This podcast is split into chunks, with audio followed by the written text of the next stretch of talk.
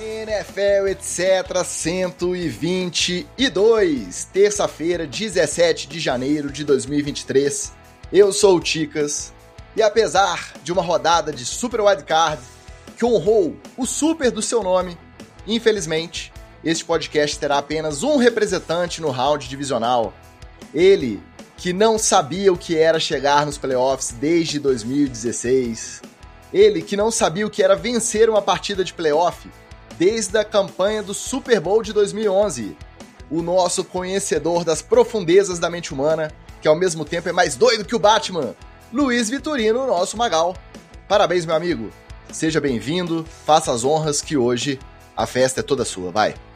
Fala, meus amigos da National, etc. Estou mais empolgado do que nunca, mais feliz do que pinto no lixo. Não sei porque o pinto no lixo fica feliz, mas eu sei que eu estou feliz também graças a esse homem maravilhoso que está aqui ao meu lado, que não é o Ticas nem o Wallace, é o Brian da Ball, meu lindo, meu maravilhoso, esse homem aqui, tudo de bom, todas as bênçãos do mundo para ele, que os santos anjos guardem o soninho desse moço, porque ele merece. É o lindinho, carequinha do papai, o, o calvo mais lindo que eu já vi na face dessa terra. Obrigado, Brian da Ball. É Deus no céu e você na terra.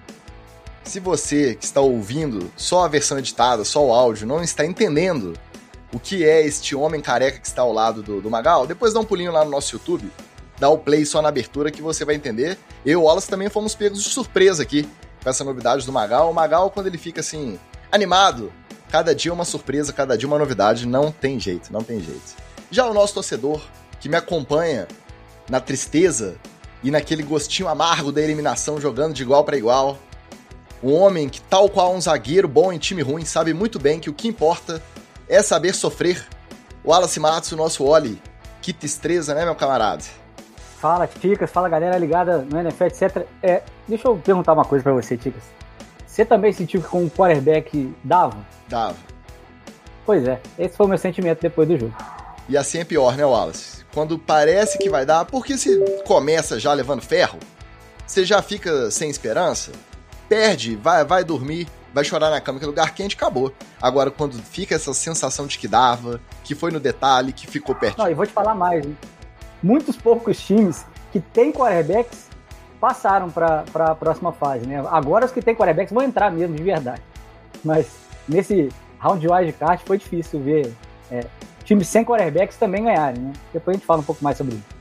Enquanto eu e o Wallace choramos, o Magal dança na nossa cova, os nossos telespectadores já online no nosso chat também dançam. O Carlos Ferreira já veio falar aqui que o voo do Corvo não funcionou. Realmente não funcionou. Nosso Flávio Venâncio usando também as suas três contas para aumentar a nossa audiência, a gente sempre agradece, também já está on. Então hoje o nosso esquema vai ser o seguinte: começamos com aquela roletinha do Super Wildcard e, como na NFL, nem os times eliminados saem do noticiário, depois a gente segue com as últimas polêmicas e fofocas da liga no Treta na TL. Como são só seis jogos, vamos na ordem cronológica. E nesse momento o Brian Dable tá presente mesmo na janela do, do Magal. Impressionante, muito, muito boa produção aí, tá, Magal? Tá de parabéns. Principalmente jogo... ele acertou na falta de pescoço. na medida. A largura também ali da, né, do ombro tá, tá de acordo, tá de acordo. Tá, tamanho real, tamanho real. Primeiro jogo de sábado, 49ers e Seahawks. Terminou o primeiro tempo, acho que o nosso amigo Flávio tava igual eu e o Wallace, achando que dava, só que aí Brock Purdy colocou a bola embaixo do braço. Na verdade, não foi ele, né? Foi o, o Kyle Shanahan. Aí vem a polêmica, Wallace. O jogo virou 17 a 16 pro Seahawks no intervalo. Terminou 41 a 23 pros 49ers. E aí, com aquela, aquele show do ataque do Shanahan que a gente já conhece e é Debo Samuel pro lado, Christian McCaffrey pro outro, George Kittle no meio, aquela confusão, Seahawks perdido. Aí a pergunta que fica, uma discussão que foi até reforçada com a opinião que vira e mexe volta à tona do Peyton Manning, que ele diz que não existe esse papo de ajuste no intervalo. Mas nesse jogo especificamente, esse primeiro jogo do wildcard, ficou parecendo que o ajuste ali no intervalo resolveu a parada. E você, joga em qual time? O que existe ajuste ou que não existe ajuste no intervalo? É o seguinte, é, como eu já falei aqui várias vezes, o quarterback desse time do 49ers é o Kyle Shanahan, não é o Brock Purdy. É, eu acho que o que rolou? Eles foram para o intervalo, trocaram a pilha do controle remoto, e aí o Shannon começou a, a jogar direito o Madden que ele joga ali com o Brock Purdy. Agora, tirando a brincadeira de lado, o Purdy não estava jogando mal no primeiro tempo. O Brandon Ayuk dropou um, um, um, TD que o próprio Purdy correu de uma lateral para outra e depois voltou no campo e lançou a bola na mão do Ayuk. Então, é, você vê, o quarterback estava lançando, os recebedores é que estavam meio desatentos. E aí, nessa hora, eu acredito que uma chamada no intervalo funcione. Porque não adianta você pegar o cara sem talento, ah, vamos lá, bota o Wallace para receber lá as bolas no 49ers, e o cara me chama a atenção, eu vou olhar para ele com o olho regalado e vou continuar dropando, porque eu não consigo pegar a bola. Agora, os caras são recebedores de elite, estavam desconcentrados, e aí você nota, e aí, obviamente, o, o técnico está todos os dias com os caras treinando, ele sabe o que que está é, faltando de ajuste fino. Não é que você vai fazer um, um, cara, um garoto da água, começar a jogar do nada. Apesar de o Caio Shannon, com uma semana de treino, ele consegue fazer o garoto da água, que é o cara que está lançando para ele hoje, jogar a bola no seu ataque. Mas esse tipo de ajuste fino, essa coisa do presta atenção, o cara acorda aí, ou do desafio bom, aquela pancada no peito, ou então o cara fala assim, você chega pro cara e, ô meu irmão, me ajuda aí, cara. Se concentra mais um pouquinho. Porque tem gente que responde a diversos estímulos, e aí o Magal pode falar melhor do que eu sobre futebol americano e sobre psicologia da, da pessoa, né? Mas eu acho que essa, esse ajuste fino dá. Não dá pra você fazer o time virar outro time no segundo tempo. Gente, o Peyton Manning tá na galhofa, né, pô? Pelo amor de Deus, cara. Você acha que tarado igual, pelo jogo igual ele é? Você acha que ele nunca chegou num, num intervalo de jogo e fez um ajuste? A diferença, inclusive a gente comentou isso no grupo hoje, é que o ajuste não é essa coisa, estratégias de xadrez, gambito da rainha, que o pessoal fica achando que é.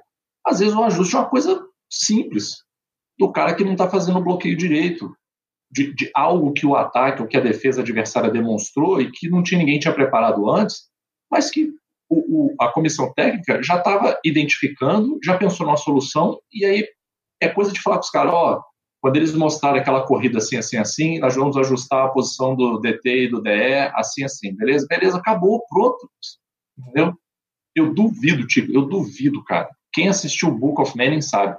O Peyton Manning é uma das pessoas mais chatas. Tem vídeo dele lá com 5 anos, ele reclamando de regra. Jogando bola com as crianças no quintal, ele com os irmãos, ele reclamando de regra, dizendo que aquilo não vale. Você acha que ele nunca fez um ajustezinho em intervalo? Pô, gente, vamos separar a galhofa da realidade aí, né? Não, e, e, se ele não fez o ajuste no intervalo, ele fez durante o jogo, ô Ticas. Ele mesmo ali, na hora da jogada, ele faz isso toda hora. É, ele, é exatamente famoso. isso. Eu acho que a galera não pode ficar focada aqui nos 12 minutos, às vezes menos, né? Porque até deslocar e chegar no vestiário demora. Então, naqueles 10 minutinhos que tem ali, ele vai simplesmente desfazer o, o plano de jogo que tinha usado no primeiro tempo que deu errado e vai fazer um novo. Não ele vai ajustando, ele vai tomando nota, ele passa alguma instrução e o time volta com essa instrução, porque ele só consegue conversar mesmo com calma ali quando ele tá fora do holofote, quando ele tá fora da sideline. Durante o primeiro tempo ele também consegue, mas ele vai no, num capitão, ele vai no coordenador, ele vai trocando essa ideia. A coisa é fluida. Não é essa coisa, ah, só vou falar o que, que precisa mudar quando entrar na porta do vestiário para dentro. Não é assim que funciona, né? Ô, Ticas, e eu tava lembrando aqui, Uh, com certeza o Flávio lembra desse momento aí, né? Você acha que naquele Super Bowl, que eles estavam tomando um, uma sacolada do Seahawks, ele foi pro intervalo, comeu laranja e voltou? Não fez ajuste nenhum? Não falou nada com a LD? Ah, que o quê, rapaz? Não falou do jogo em si, né? Claro que não. O Flávio lembra aqui que teve uma jogada muito importante também, que foi o fumble do Charles Omenihu, Omenihu que um strip sack, na verdade, se eu não me engano, que ele bateu no, no Gene Smith e o Boza recuperou a bola.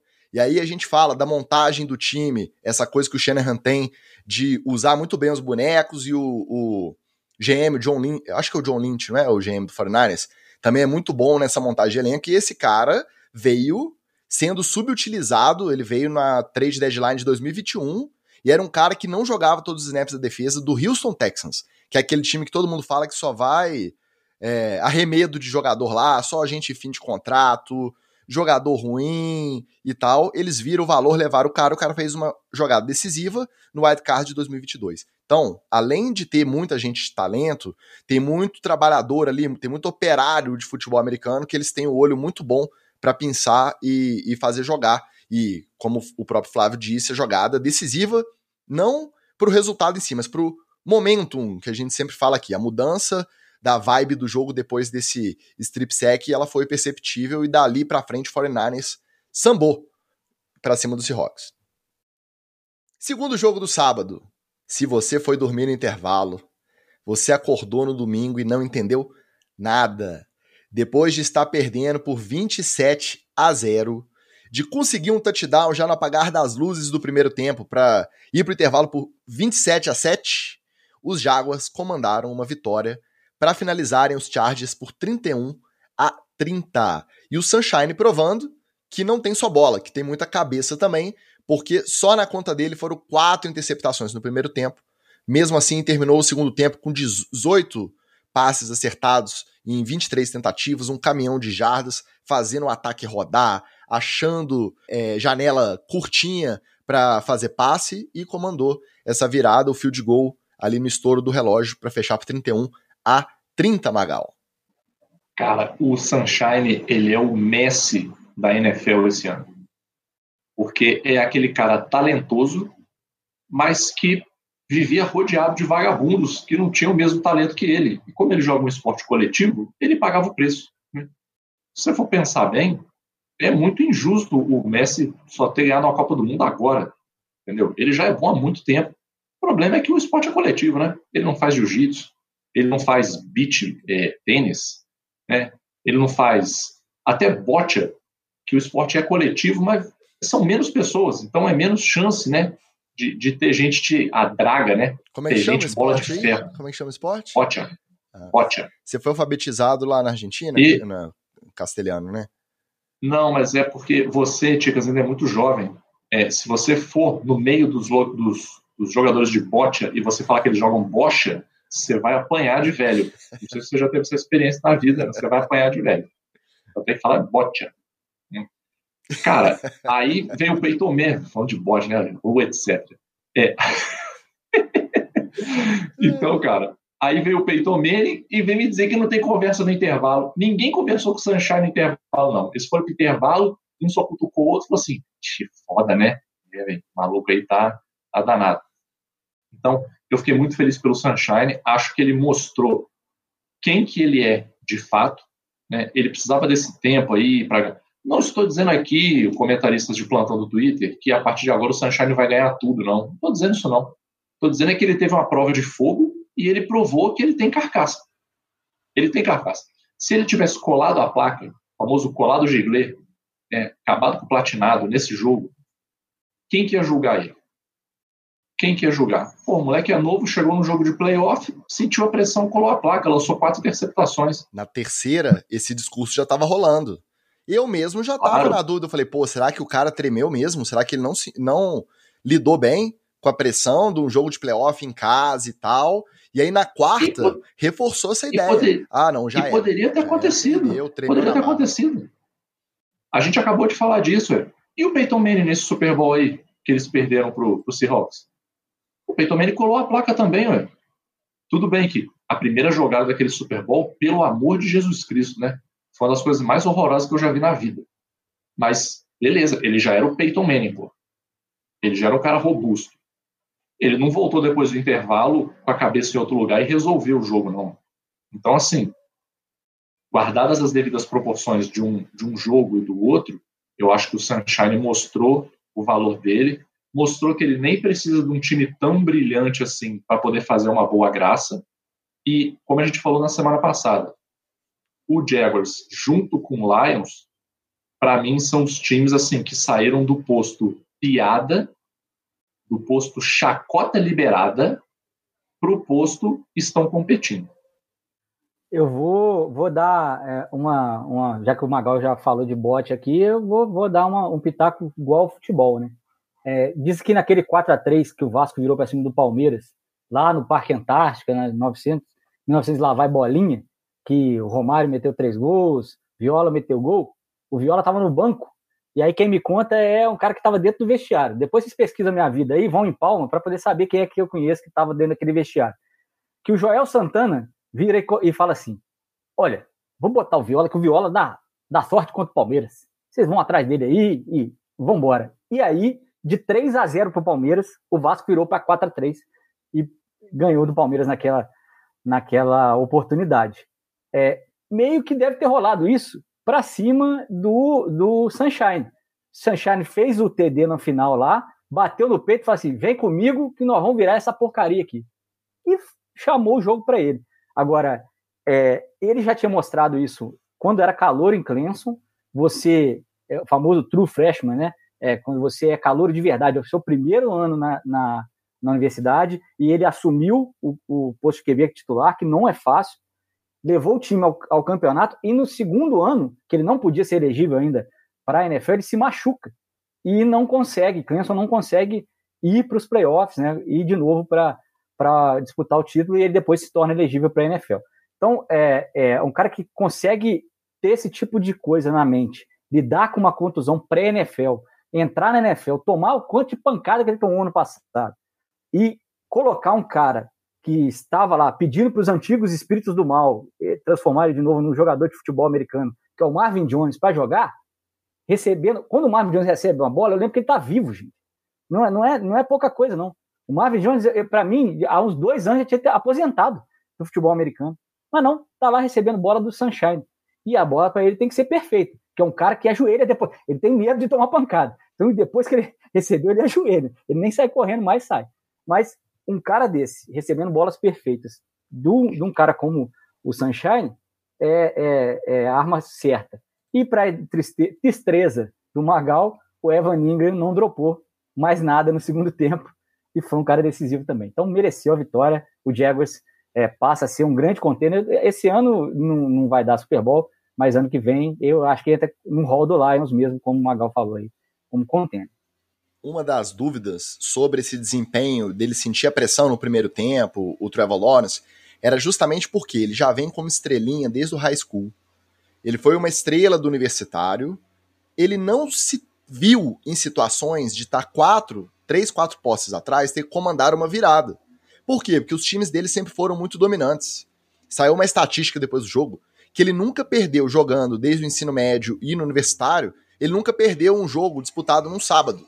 Sendo que a maioria dos jogos que Clemson disputava lá, principalmente na fase decisiva das temporadas, era sábado. Então você imagina o retrospecto dele para ele se ver numa situação dessa, é diferente de um Brock Purdy da vida que o pessoal tá falando. Ah, não sente a pressão. Porque o cara jogava em Iowa. Então, quantidade de vezes que ele foi pro vestiário perdendo e teve que dar um jeito de o virar. 27 a 0 era, era rotina para ele. E né? às vezes não conseguia, às vezes saía com a derrota. É completamente diferente. Mesmo assim, ele foi, botou a bola no chão. E o detalhe: acabou o jogo, em vez de ir tirar onda, comemorar, ele fez o quê? Pegou a família dele, os parças mais próximos, e foi na Waffle House. O que, que é o Waffle House?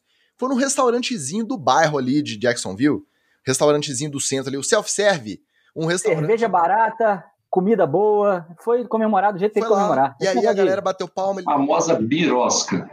Em vez de ir pra boate, entendeu? Jogar dinheiro nas meninas, pedir combo de garrafa com energético, não.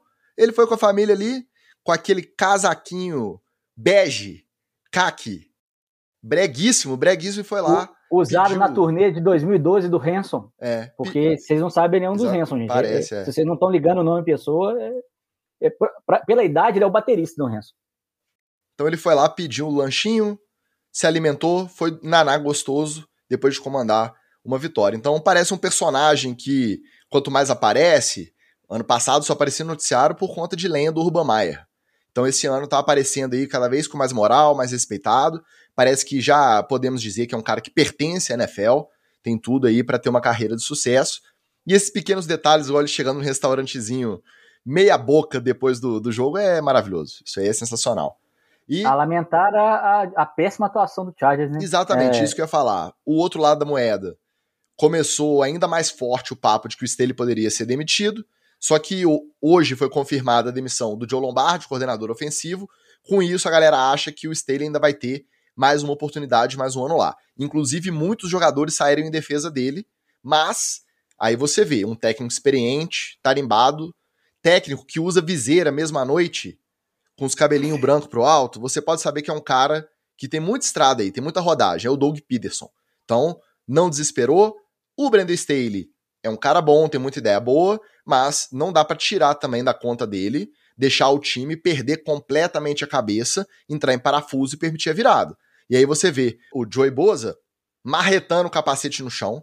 Aí o Brandon então. Staley foi, devolveu na mão dele, aí o Joey Boza fez o quê? Marretou de novo. Então, assim, ainda teve essa questão ali da. Passa essa impressão da falta de autoridade. Porque ele parece que é um é. cara muito tranquilão e que não soube conduzir o time para não deixar essa virada acontecer. Mas parece que ele vai continuar. Eu queria falar sobre isso. É, o, o Joe Bolsa, ele, é, para além, além de tudo, ele é mal diagramado, né? Assim, porque não pode ser o irmão dele ser tão bonito e ele com os mesmos atributos ser tão feio. É, é, é a mesma cara, é só diagramado diferente a cara do, do, do, do Bolsa, do, do Chargers, do, da, do Bolsa do, do 49 O Bolsa do 49 é um cara bonito. Já o, o, o cara do Chargers parece um, sei lá, é, é, ele é, parece um quadro do Picasso, que meio que o, é, saiu fora de esquadro ali o nariz com a testa, né, meio mais ou menos assim. É, e ele tem muito a aprender com o irmão, porque o 49ers passou muito aperto nas últimas duas, três temporadas, é, trocando de gente, o pessoal saindo machucado, ele mesmo saindo machucado, e o irmão dele não deixou transparecer em nenhum momento esse desespero, nem nos jogos e nem nas entrevistas. É um cara que é muito procurado pela mídia e é um cara que é, que é muito pouco. É, tem muito pouca polêmica. Ele, ele, aparece muito pouco aqui no etc, por exemplo. Né? Então, já, já vamos. É, agora, o cara tá no Chargers, um time que é, tem potencial. Alô, Batata! Para poder crescer e que está naquela, naquele último passo. Se ele vai ficar puto, se ele vai ficar é, completamente estourado assim na sideline, imagina o que ele não faz dentro do vestiário, ele não está fazendo dentro do treino. Porque um cara desse, para poder é, ter esse ego gigante, para em frente a todo mundo, começar a jogar capacete e tal. Cara, joga capacete quando você quer motivar o cara. Dá um teco, dá um strip sack e tal, chega na sideline e joga o capacete. É isso aí, vamos lá, caramba. Do que quando você sai decepcionado do time. Quando você sai decepcionado de campo, se recolhe, desconta no próximo snap, vai lá e dá porrada no cara que você tem que dar porrada, que é o adversário. Não desconta na, na, na sua sideline, em quem é, é, às vezes está ali, pô, um cara do staff, alguém é, te ajudando, né? A, a, gente aqui no Imperadores tem, tem as meninas, tem o Serjão que ficava ali do lado. Pô, é, você joga um capacete desse, às vezes você acerta em, em, alguém que não tá nem aí no negócio. Sabe? Então é, é, é algo irresponsável.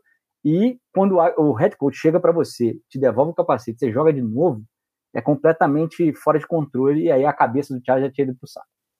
E aí fica mais dúvida sobre esse controle de vestiário do Staley. Não está garantida a permanência, mas até o momento, principalmente depois da notícia da demissão do Lombardi, parece que ele vai ter mais uma oportunidade lá. E aí, é difícil também porque a gente fica naquela. A gente gosta do, do Trevor Lawrence, parece um cara bacana. Justin Herbert também, os dois meninões ali do, dos cabelos esvoaçantes. E a gente viu com o próprio Trevor Lawrence como que ele poderia ter o desenvolvimento atrasado caso ele ficasse sob a asa do Urban Meyer mais tempo. Doug Peterson parece que veio e fez essa correção de rota para ele.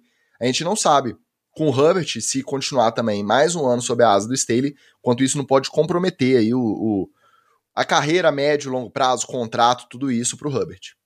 Só uma rapidinha, o Staley pode ter é, completamente outras qualidades e tal, mas errou ao manter o Williams em campo na última rodada da temporada regular, com a contusão nas costas. Ele perde uma arma que é essencial, não para o Justin Herbert acertar o alvo, mas para poder descarregar a pressão que é feita em cima do Evans, é feita em cima do, do Eckler para receber bola. Então, se ele tem mais um alvo ali, já deixa a defesa mais honesta, deixa a defesa um pouco mais preocupada. Perdeu esse jogador por teimosia do, do próprio treinador. Perdeu. Aí, o reserva imediato de André Carter entrou nesse jogo, machucou. Aí teve que usar para algumas jogadas específicas ali que os dois estavam treinados, estavam cientes de fazer. Teve que usar o terceiro wide perdidaço, perdidaço. Aí deu para ver ali que tava forçando uma barra que não fazia sentido porque o cara não ia dar conta. Mais uma na conta do Staley. E às vezes nessa daí o cara deu uma perdida de vestiário também, né? Porque ele bota o Williams, o pessoal discorda, do vestiário, ele bota assim mesmo, o cara lesiona, todo mundo já vai jogar meio puto. Aí, cara, é, é a, a, o equilíbrio do vestiário, do emocional do vestiário, é uma parada muito tênue. É, é, muito perigoso assim, você, você, cometer erros desse, e a gente viu aí, ó, claro que deve ter contribuído. Dá boa noite para mais apoiadores maravilhosos aqui, ó. Coincidentemente, aqui ao vivo no nosso chat da gravação, nossos apoiadores maravilhosos, o Washington Ferreira, querendo ver se o Magal vai comentar sobre a tristeza dos companheiros. Já comentou, Washington, depois você olha lá na. Comentou não, dançou na nossa cova lá na abertura. Felipe Bertelli também chegou, tava de férias aí, tava de baia essa semana com o seu Philadelphia Eagles, já tá animado pro divisional. E a nossa queridíssima Erika Hayashibara também online aqui com a gente, apesar de hoje não ter notícia de Green Bay Packers, hein, Erika? Hoje não tem. Hoje não tem. Vamos lá, Wallace. Primeiro jogo de domingo. Não foi aquela coça que todo mundo esperava. Nas casas de aposta era o confronto de wild card com maior desvantagem da história. Os Bills eram favoritos por 13 pontos e meio, ou seja, duas posses inteiras, dois touchdowns de, de vantagem aí nas casas de aposta. E no final, não foi nada disso, hein? Miami esteve na frente, Josh Allen inventou uns hero balls aí que não, não fizeram muito sentido, e mesmo assim o Bills prevaleceu muito provavelmente por conta da qualidade ali que tem dos dois lados da bola. Você concorda com essa análise? Não. É, eu, eu vou é, só analisar um pouquinho mais o Dolphins do que o Bills por motivos óbvios, mas para poder dizer que é, não foi culpa do terceiro quarterback, tá? É, o Skylar Thompson jogou o máximo que um Skylar Thompson pode jogar, é, que um terceiro quarterback do, do Bills. É, na pré-temporada eu já tinha falado isso. Eu achava que ele tinha que ser o reserva direto do, do Tua. É, eu achava que ele estava jogando melhor do que o Terry Bridgewater é, nessas substituições e talvez se ele tivesse entrado lá atrás direto quando o Tua saiu ele pudesse ter um pouco mais de casca para encarar essa, essa reta final. Ele, o, o, o, Miami precisou dele, ele também machucou, o Terry Bridgewater machucou, mas é, é, precisou dele um pouco mais inteiro. Mas ele fez um grande jogo. As duas os dois primeiros lances dele nesse jogo são dois drops, um do, do Rio, bandido, e o outro do Waddle, dos dois principais wide receivers do, do, da NFL esse ano. Os caras combinaram para muita jarda, é, para recepção de mais de 50 já, uma porrada de vezes. E eles droparam as duas primeiras bolas. Então, assim, é, não dá nem para poder colocar na conta do terceiro quarterback essa, essa derrota. E é, para onde ele podia levar o Miami Dolphins, que é ali no, no na briga, ele levou. É, duas observações sobre o Bills.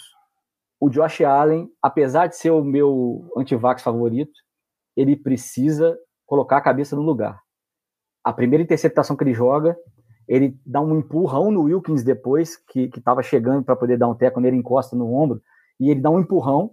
É, depois o Wilkins para, óbvio, o cara é muito maior do que ele, e ele vai para cima dele. Ele agride o Wilkins. E isso é um lance para ejeção. Não interessa se ele é o quarterback, se ele é o Josh Allen, ele só não foi expulso porque ele é o Josh Allen. Porque ele é um quarterback branco num time de grande torcida dos Estados Unidos. É lance para expulsão. Depois, num sec que ele toma e tá no chão, ele vai para cima de novo do, do, jogador. Aí eu não sei quem foi, foi, foi o Phillips ou alguém que deu o sec nele, que é um pouco menor até do que o Josh Allen, porque ele é um, um quarterback grande. Agride ele no chão e aí começa uma confusão danada, sai alguém até com, com, com um capacete do Miami na mão e não é, esse jogador que é de linha do, do Bills não devolve essa, esse capacete para o juiz. Então, é, nesse jogo aí, aconteceram coisas estranhas. Tem uma forçadinha de barra ali numa quarta para pouca jardas. E essas confusões todas acabaram gerando um recorde. Eu até assustei quando passou para o jogo do Giants, porque foi um dos jogos de playoff que não foi para prorrogação de maior duração da história, porque cada confusão dessa, e para, vai ver o vídeo, aí separa a galera, e juiz entra no meio, e aquela confusão, e isso foi tomando muito tempo, né? Exato. E aí, assim, acabou que um jogo que estava belíssimo acabou ficando feio por conta dessas, dessas confusões. Agora, é, eu não gosto desse do, do, do, troféu Flamengo, né? Eu não gosto do, do troféu jogou de igual para igual. Para mim, é, é, tá eliminado, tá eliminado, não tem jeito. Tamo aí, ó, até no nicknames aqui, ó, nickname aí, 2023 2024 é a temporada. É, e eu fico com a frase do pai para o filho, lá no, no, consolando o filhinho depois que o Dolphins foi eliminado. Foi uma temporada divertida de ver, divertida de, de curtir, e uh, nós criamos um time é, sólido para o ano que vem. Já erramos tudo que tinha que errar, e se o Tua parar de, de, de bater a cabeça no chão, a gente tem um grande time para o ano que vem. Faltou só fechar o placar que eu esqueci de falar no começo. Fechou 34 Bills, 31 Miami. Ou seja, pertinho ali, hein? Pertinho. Deu... Sentiu o gostinho de que dava. É, esse, esse vídeo do pai consolando o filho, para mim, ele falou a, a, Esse pai usou o argumento que para mim é central. Assim. Foi uma temporada divertida de assistir para o Miami Dolphins. Vamos combinar, né? Nos últimos anos aí, tava uma tristeza assistir Miami Dolphins. Uma tristeza. É, não tinha animação, assim. A gente assistiu o jogo pela obrigação jornalística, né? Pelo nosso espírito, né? Mas, cara, era, um, era uma vergonha atrás da outra, assim. E essa temporada não, essa foi uma temporada boa. O Miami entrou em vários jogos de forma competitiva, ganhou jogos que não se esperava que, que ganhasse, é, é, mostrou um resultado consistente, mas de uma maneira geral, assim, é, eu tiro coisas positivas desse jogo. Né? É, Miami foi extremamente competitivo. É, o Bills mostrou que existem falhas que podem ser exploradas para times que queiram vencer os Bills. Né? As falhas estão aí. Né? Elas, o Bills não conseguiu resolver essas falhas. Elas estão aí. Os times podem ver e podem, se tiverem gente para isso, né? É, aproveitar para explorar essas falhas. Mas se a gente for pensar assim de uma maneira geral, é, por que, que basicamente os Bills venceram esse jogo? O Josh Allen fez lances importantes quando precisou, né? E isso é algo que a gente tem que dar o braço a torcer para ele. Ele é um cara que não sente tanta pressão, é, consegue botar a cabeça no lugar e seja hero ball ou não, naqueles momentos chave ele consegue tirar jogadas, né? Eu nem acho que são jogadas que ele tira da sorte, não. Ele tira de forma consistente. Algumas vezes é meio hero ball arriscando, mas vamos combinar. Se você está numa situação ruim, você tem que arriscar, né? Ainda mais jogo de playoff. Né?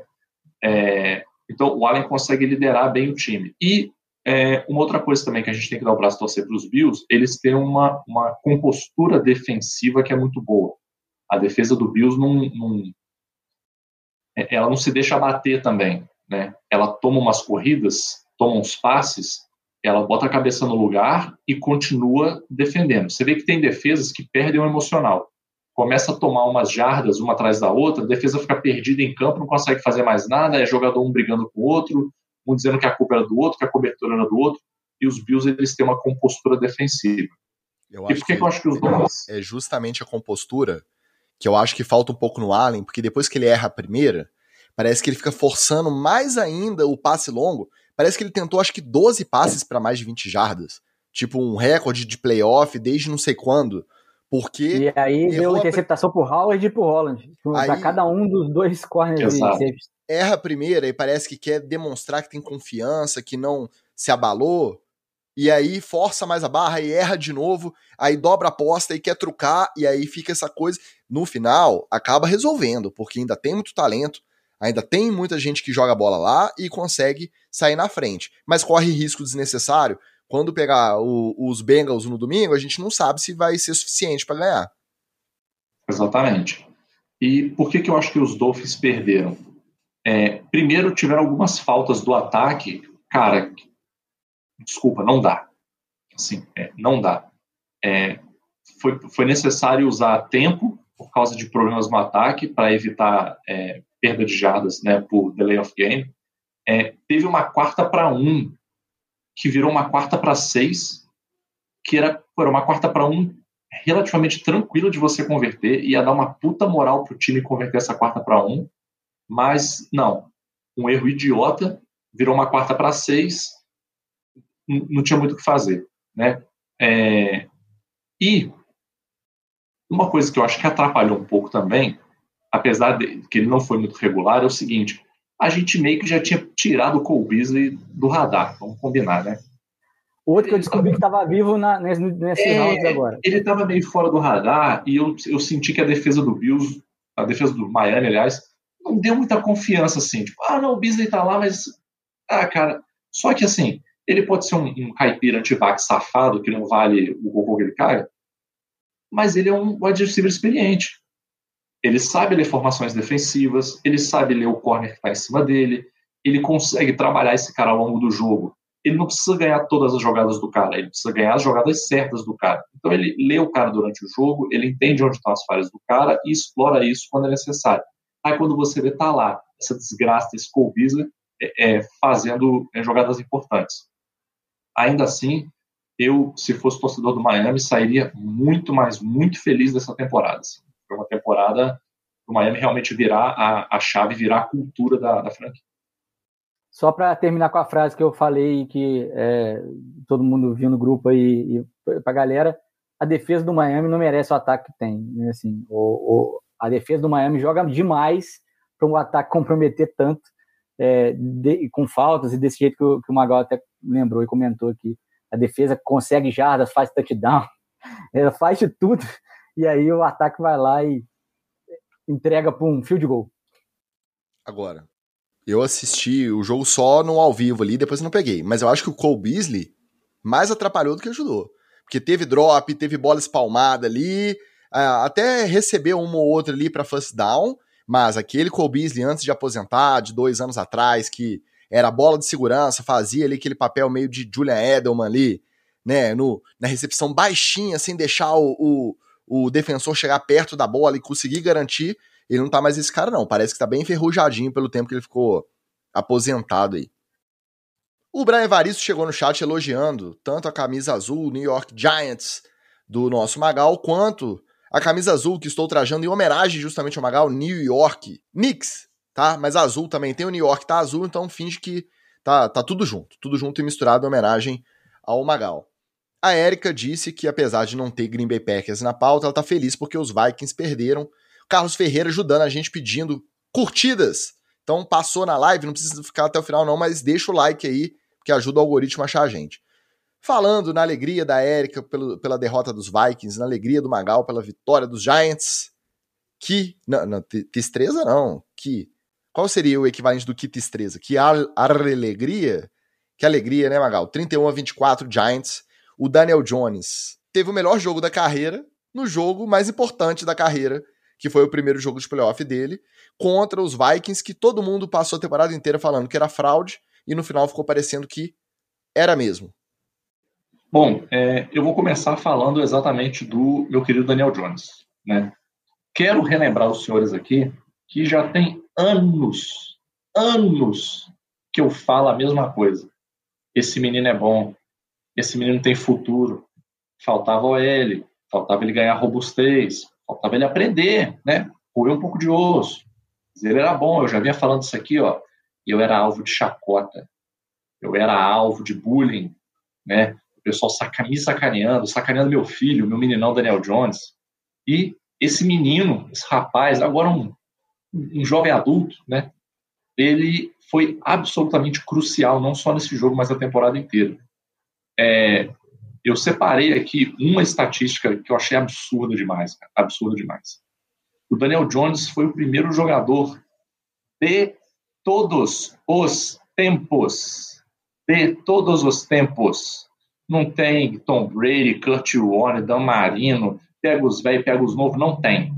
O único de todos os tempos a ter mais de 300, 300 jardas de passe, dois passes para TD e mais de 70 jardas corridas num jogo de pós-temporada, não é um joguinho. Ah, mas não valia nada, por isso que conseguiu. Não, um jogo de pós-temporada. Não dá para você dizer que esse menino deu sorte. Ele não deu sorte, gente. Ele é bom. É isso, ele é bom. Só que antes ele estava com a cambada de vagabundo.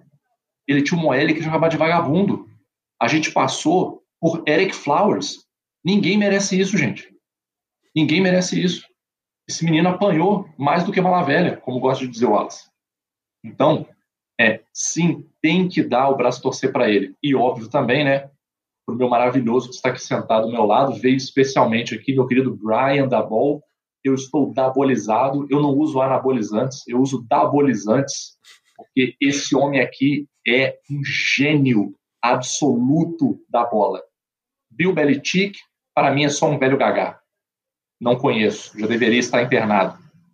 Esse homem aqui, ó, Brian Dabol, esse cara é o gênio. Mas assim como eu fiz no jogo do, do Miami, né? Vou falar um pouco também por que, que eu acho que os Giants venceram e por que, que eu acho que os Vikings perderam. Eu vou começar pelos Vikings porque eu gosto de falar mal deles. É, primeiramente porque eles não conseguiram lidar com o Daniel Jones, a verdade é essa. É, a defesa, principalmente a DL dos, dos Vikings, é, caiu em muitas, muitos, muitas jogadas de play action do, do Daniel Jones. Muita. Aquela jogada que ele finge que vai passar e passa a bola por trás, gente, aquilo ali tem que estar tá no, no MASP. Tem que estar tá no MoMA, no Museu de Arte Moderna de Nova York. Aquilo ali foi uma coisa linda. Aquilo ali, cara, é, eu, eu não gosto desse argumento, mas eu vou ter que usar. Se fosse o Patrick Mahomes fazendo aquilo ali, tinha comentarista da NFL arrancando a roupa e ficando nu é, na TV ao vivo. Né? Tava tatuando o Patrick Mahomes no peito. Magal, se for, né? se for pra ficar ouvindo. Não, tipo mas tudo bem. a gente vai pro Twitter, a gente abre o Twitter mas aqui bem, e fica lendo a timeline, bem. porque a timeline do Twitter é só ah. isso, aqui é NFL de certo, só pra te lembrar. Tudo bem, tudo bem, tá? Só, só, quis deixar esse registro aqui, tá? Esse registro aqui. Então, primeiramente, os Vikings não conseguiram lidar com essa ameaça do Daniel Jones. E, cara, e ele corre, corre mesmo, e ele corre e corre de frente. Ele não corre é, estilo Tom Brady, assim, de eu tô correndo, mas não me machuca não, que eu sou café com leite, né? Ele vai para cima, né? É, e nas jogadas em que eles precisavam pontuar, eles não pontuaram. O que, eu tô querendo dizer com isso? Por exemplo, teve uma jogada mais ali para o final do jogo é, que os Vikings cometeram faltas, né? Teve um false start lá e ao invés de tentar ir para cima, fazer o famoso Wallace Football, né, o playbook do Wallace aí, e na quarta tentativa, eles só chutaram para empatar o jogo. Mas não, vamos tentar ganhar não. Vamos chutar para empatar o jogo e vamos deixar o Giants entrar em campo de novo. E o jogo tava um jogo meio, eu até comentei isso com o Asa. Tava, tipo um jogo de basquete assim. Né? O ataque vinha pontuava, o outro ataque vinha pontuava. Eu falei com ela, eu falei assim, vai ganhar, vai ganhar esse jogo quem terminar no relógio pontuando porque do jeito que está, as defesas não estavam conseguindo parar muito os, os ataques. Né? Então, o, o, Vikings perdeu por causa disso. Faltou um pouco de culhão e a defesa não estava conseguindo lidar com o, o Daniel Jones. Né? Por isso, inclusive, que o Sacon conseguiu correr melhor, porque ele, ele ficou menos alvo. Né? As pessoas estavam olhando menos para ele, tentando ler o Daniel Jones também. E por que, que eu acho que os Giants é, venceram? O Daniel Jones, realmente, assim, ele jogou um dos melhores jogos da carreira dele. Né? Isso aí não, não, tem nem o que discutir. Né? Até pela, pela estatística que eu trouxe a, quando eu comecei a falar. Né? É, ele conseguiu se manter focado o tempo todo. É, principalmente uns dois anos atrás, você via que ele perdia o emocional de vez em quando, assim, ele sentia um pouco quando estava perdendo. Dessa vez, não. Assim, e com certeza isso tem efeito do, do, do Brian Dabol. Né? E algumas conversões de terceira e de quartas descidas que o Giants conseguiu fazer. Cara, conversão de terceira e quarta não é só o first down que você ganha. É o momento psicológico que você gera no time. Porque você está numa terceira longa, fala, caraca, e agora que nós vamos fazer? Boom! Você vai lá e converte first down. O ataque fica muito animado, a defesa fica sente a pressão, uma defesa que já vinha sentindo a pressão, e a gente teve várias terceiras descidas e várias quartas descidas que foram convertidas. E nesse ponto, o Dabol, ele se aproxima mais aí do estilo Wallace de, de play calling. Ele vai para a quarta descida. Ele, ele inventa a moda. Ele faz o que não está sendo esperado. Então, eu acho que foi muito justo, muito merecido. Eu, obviamente, vou aproveitar essa minha semana de glória, porque semana que vem, provavelmente, eu vou estar na mesma situação que vocês aqui, né, chorando as pitangas do meu campeonato que acabou.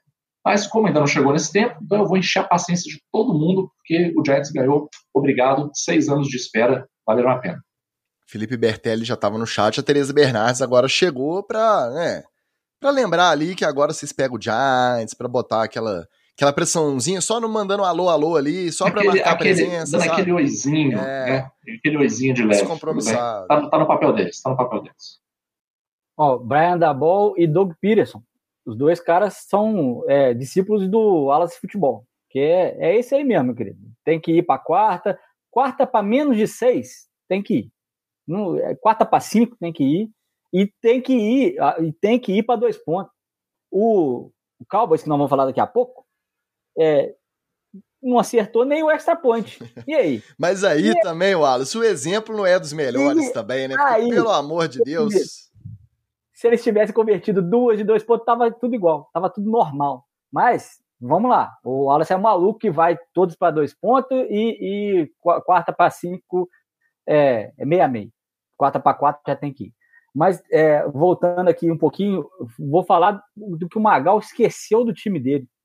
A defesa do Giants apareceu do terceiro quarto para frente. Aliás, marcaram uma faltinha marota ali, ó, em cima de um roughing the passer, que o, o, o DT, eu esqueci o nome do DT que, que chegou perto, o Magal deve lembrar. O chegou, Lawrence. Lawrence chegou atropelando o, o, o guard, tudo bem, o guard deu uma enroscada ali no center e tal, é, beleza, tranquilo. Mas ele jogou o guard a cinco jardas para lá e chegou em cima do Kirk Cousins, ele chegou tão violentamente, não encostou em nada, em nada do Kirk Cousins que não pudesse encostar. O pessoal falou assim, não, isso é um atropelamento, vamos marcar falta aqui, porque isso é uma ameaça de morte ao Kirk Cousins. E, mais uma vez, o seu Kirk Cousins demonstrou que ele é um QB medíocre. Medíocre no sentido de ruim, de mediano para baixo. O cara que não consegue colocar seus jogadores chave na hora dos jogos. A OL também jogou mal pra caramba do Vikings. O Dalvin Cook não conseguiu correr. E o seu Justin Jefferson ficou na temporada regular, né? porque tudo que ele fez aí para frente, é, não sei o que lá, e vai ser é, MVP e, e é, jogador ofensivo do ano e tal, parou, entrou no playoff e o cara murchou. Então, o Vikings precisa mudar de mentalidade e o início começa, né? O início começa ficou bom. É, esse início de mudança de mentalidade começa com trocar o seu QB. Bom, Wallace, essa falta aí que você falou, esse rushing the passer, eu esqueci o nome dela, Ticas. Como é que chama aquela twitteira que faz as reuniões da, da NFL depois do jogo, ela é muito boa, uma americana, que ela veste a camisa da NFL, veste a camisa dos times e, e faz como se fosse uma reunião entre os times. Não frequente esse tipo de, de, rede social de Elon Musk, não. Eu esqueci o nome dela. Pô, cara, me desculpa, esqueci o nome dela. Mas ela, a, as piadas dela são muito rápidas, assim, até difícil. Eu tenho que assistir umas três vezes para entender todas. Mas ela falou que é, o que está errado nessa chamada de roughing the passer que deram aí no, no Kirk Cousins é considerar ele um passer. É só isso que está errado. Assim. Ele não é passer. Né? Ele é um boneco que está ali. Que importa, foi um jogaço, principalmente para quem não está envolvido, consegue assistir assim com algum distanciamento e ver o que eu sempre chamo aqui, eu sempre uso esse termo. Troca de socos, um vai dar e o outro vai dar, então não tem um só batendo, os dois estão batendo e apanhando ao mesmo tempo, é muito bom de assistir. Quem é mais nerdola, pega o vídeo desse Dexter Lawrence e pega o jogo inteiro. Na época de fazer DVD de jogador, esse jogo inteiro do Dexter Lawrence ia pro DVD dele. Porque o que esse cara moeu, moeu na linha, foi brincadeira. E é pequenininha a criança. Então você vê ele atropelando. Para quem é mais nerdola, gosta de ver essas, esses combates ali, esses embates na linha, é maravilhoso. A atuação desse cara foi fantástica. Eu vi o pessoal falando pouco até até o pessoal que Ó, acompanha pega... mais perto, que fala mais de tática. Ou tirando esse lance, Lawrence. esse lance chamou muita atenção por conta da, da falta que foi marcada. Mas o jogo inteiro ele arrebentou, cara. Ele jogou muito. Não, e, ele, e tanto que ele é o único jogador do Giants que foi é, selecionado, né, pro, pro Pro Bowl. Ninguém mais foi. Né? Merecido. Alguns outros deveriam ter ido, mas ele super merecido. Pega o Dexter Lawrence jogando de DT, eu sou exatamente o oposto. Eu sou pequeno e é, tenho que ser um pouco mais inteligente e sair dos caras. Ele não, ele é uma jamanta e atropela todo mundo que tá na frente dele. É exatamente o contrário do meu estilo de jogo. Se vocês quiserem saber, é isso aí. Wallace, se você jogar futebol americano contra crianças de 5 anos, vai ser mais ou menos o padrão do Dexter jogando na, na NFL. Só para completar o comentário da nossa Tereza, que a gente brincou que veio aqui, só dar o alô, alô, para botar uma pressãozinha a mais no Magal, uma vez que ela é uma das representantes do Philadelphia Eagles no nosso grupo de apoiadores, ela disse que ela é pé no chão, então ela não vai ficar tirando nenhuma onda antes da hora, vai esperar sábado para poder azucrinar, se for o caso, na terça-feira que vem. Certíssima, certíssima. É, ela, falou que vai ser sofrido, só faltou ela escrever ali que vai ser sofrido para mim. É. Mas ok, mas entendi o recado ali, tamo junto. Eu que já não tenho mais cavalo nessa corrida, porque meu time, apesar de um plano de jogo muito bem desenhado, da, como sempre a gente cita Paulo Antunes, da batalha das trincheiras dos dois lados terem praticamente sido vencidas pelo meu time, mesmo assim, num fumble na linha de gol, na tentativa do quarterback sneak, que ficou longe, mais de meia jarda, de entrar um fumble retornado para touchdown, decretou a vitória dos Bengals contra os Ravens por 24 a 17. Então não adianta o, o plano de jogo muito bem desenhado, não adianta nas trincheiras você ganhar se você não tiver fazedor de jogada, o famoso playmaker. Na hora que o bicho pega, você precisa de um cara que vai receber uma bola contestada, que não vai dropar uma bola e que não vai tentar o quarterback. E, coitado, não vou falar do Tyler Huntley, porque também entrou de gaiato nesse navio. É, segundo quarterback, tem com as duas lesões do Lamar ano passado e esse ano. Ele deve ter o quê? Deve ter 10 jogos de titular, ou um pouquinho mais que isso. Então, tudo bem, nem todo mundo é Brock Purdy que já entra arrebentando, já não sente a pressão e vai embora. Então, ele não foi mal, estatisticamente não foi mal. Teve muita conversão boa, mas vai ficar marcado por conta desse fumble que ele subiu com a bola no alto, não fez muito sentido. E os Bengals ganharam um pouquinho de confiança depois que viram os Bills passando esse perrengue com o seu Miami, né, Wallace? É, o Bengals é um time que a gente não notou direito na, na temporada regular, né, gente? A gente ficou meio. Eles meio que conseguiram voar debaixo do radar ali.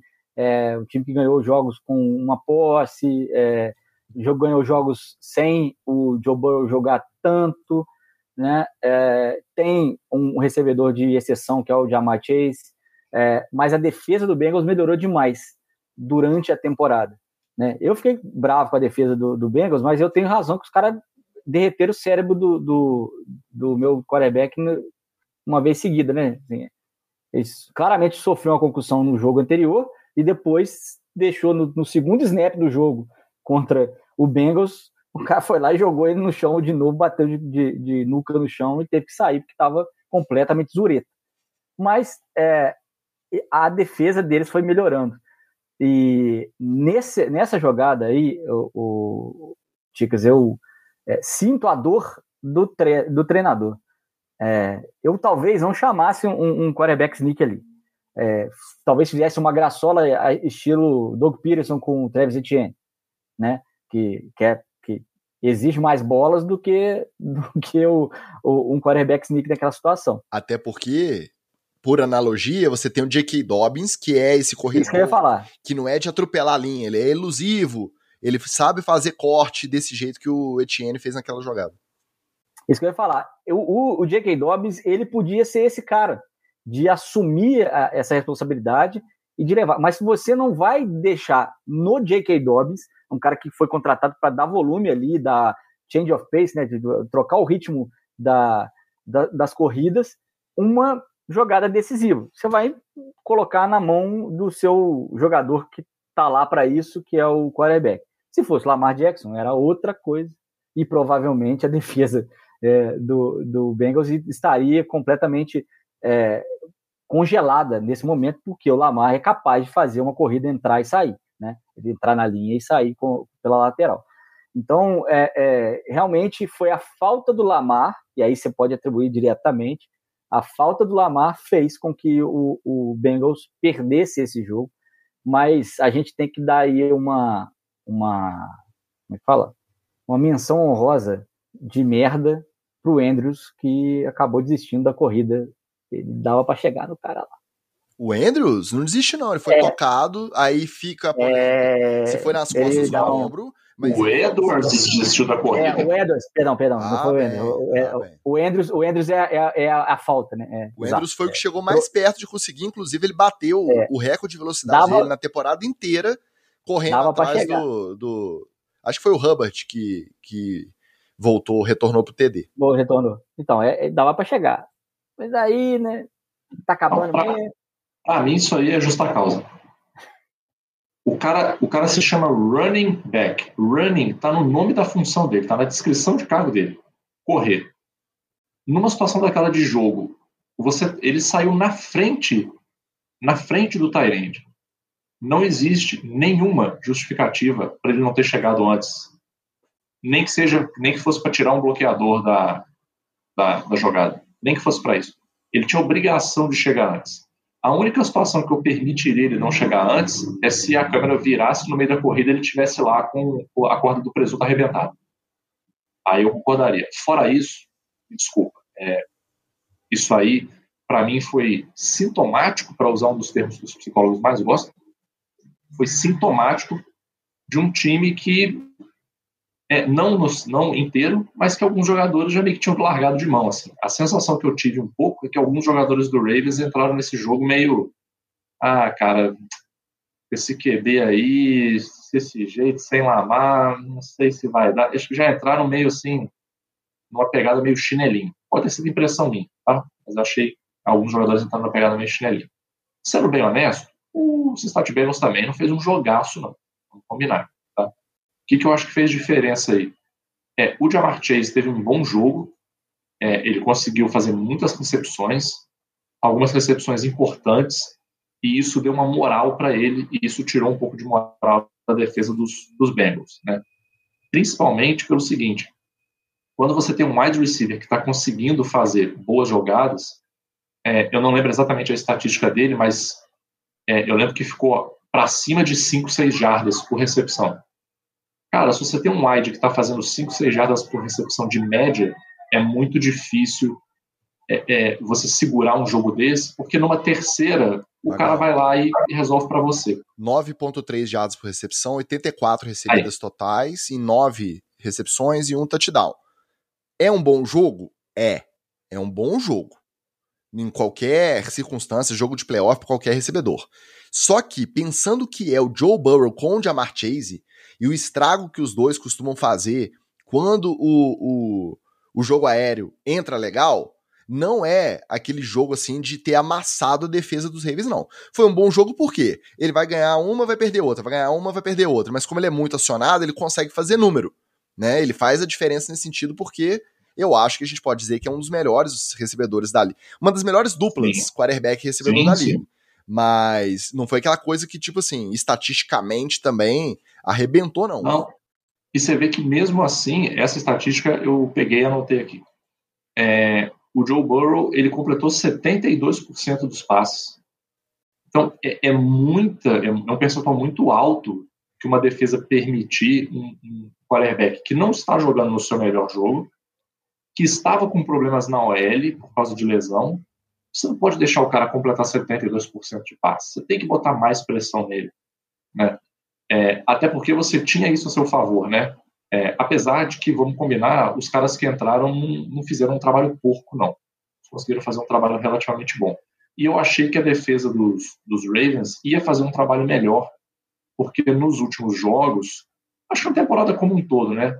É, aquele triozinho ali, é, o Hamilton, o Marcus Peters e o Humphrey, eles estavam fazendo bons jogos. Assim.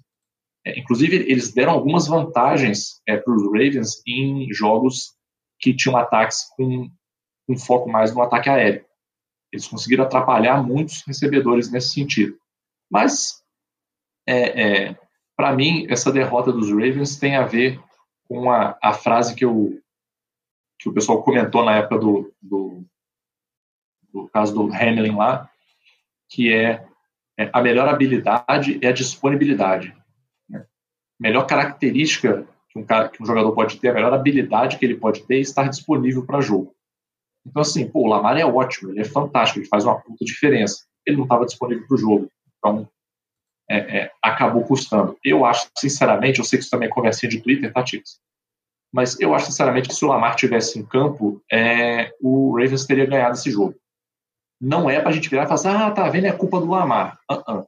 Porque o que o Lamar fez, até o próprio, o próprio Robert Griffin é, falou isso essa semana, o que o Lamar fez é o que o Griffin deveria ter feito. Que é, cara, eu estou lesionado, eu não tenho condição de jogar, eu não vou jogar, vocês vão entrar porque QB reserva, e ponto. O Griffin não, ele ele estava sem ligamento já, botou lá um Robocop na perna é, e falou... É, e se fudeu se lesionou, acabou a carreira dele ali. No treta, no então, treta a gente vai é, falar mais. Acho que o Lamar fez bem. No treta a gente vai falar mais dessa parte. Eu vou discordar de você de algumas coisas. Por exemplo, ah. eu não acho que. Ô, Tio, você não discorda de ninguém. Pera aí, deixa eu, antes de você discordar, antes de você discordar, fala aí que a Vanessa está dando parabéns aqui pra galera, menos para você. É, porque ela, ela é. Só... Magal, parabéns pelo seu Giant. Ela sofre junto comigo. Ela o Wallace pelo Miami. É minha companheira de sofrimento nessa. Mas assim, não achei corpo mole. É lógico que o, o Edwards, no, na jogada do touchdown, provavelmente achou que estava longe e não ia correr pra sair na foto. Ele fez o, a famosa William Aranzada, Ele deu aquela arãozada e não tinha ninguém falando tá mal Arão pra ele correr. E ele já entregou. Foi no trotezinho ali e já parou rápido. Mas no geral, muito pelo contrário. Ah, o, o Burrow completou muito? Completou. Mas a defesa se preocupou em defender big play. Ele não teve muito passe gigante igual ele costuma ter com o próprio Jamar Chase. Tanto que, na jogada da linha de gol, que o Ravens fez o trabalho muito bom de comer relógio, jogo corrido, aquele jogo feio, mas que é o jogo que é a cara, a identidade do Baltimore.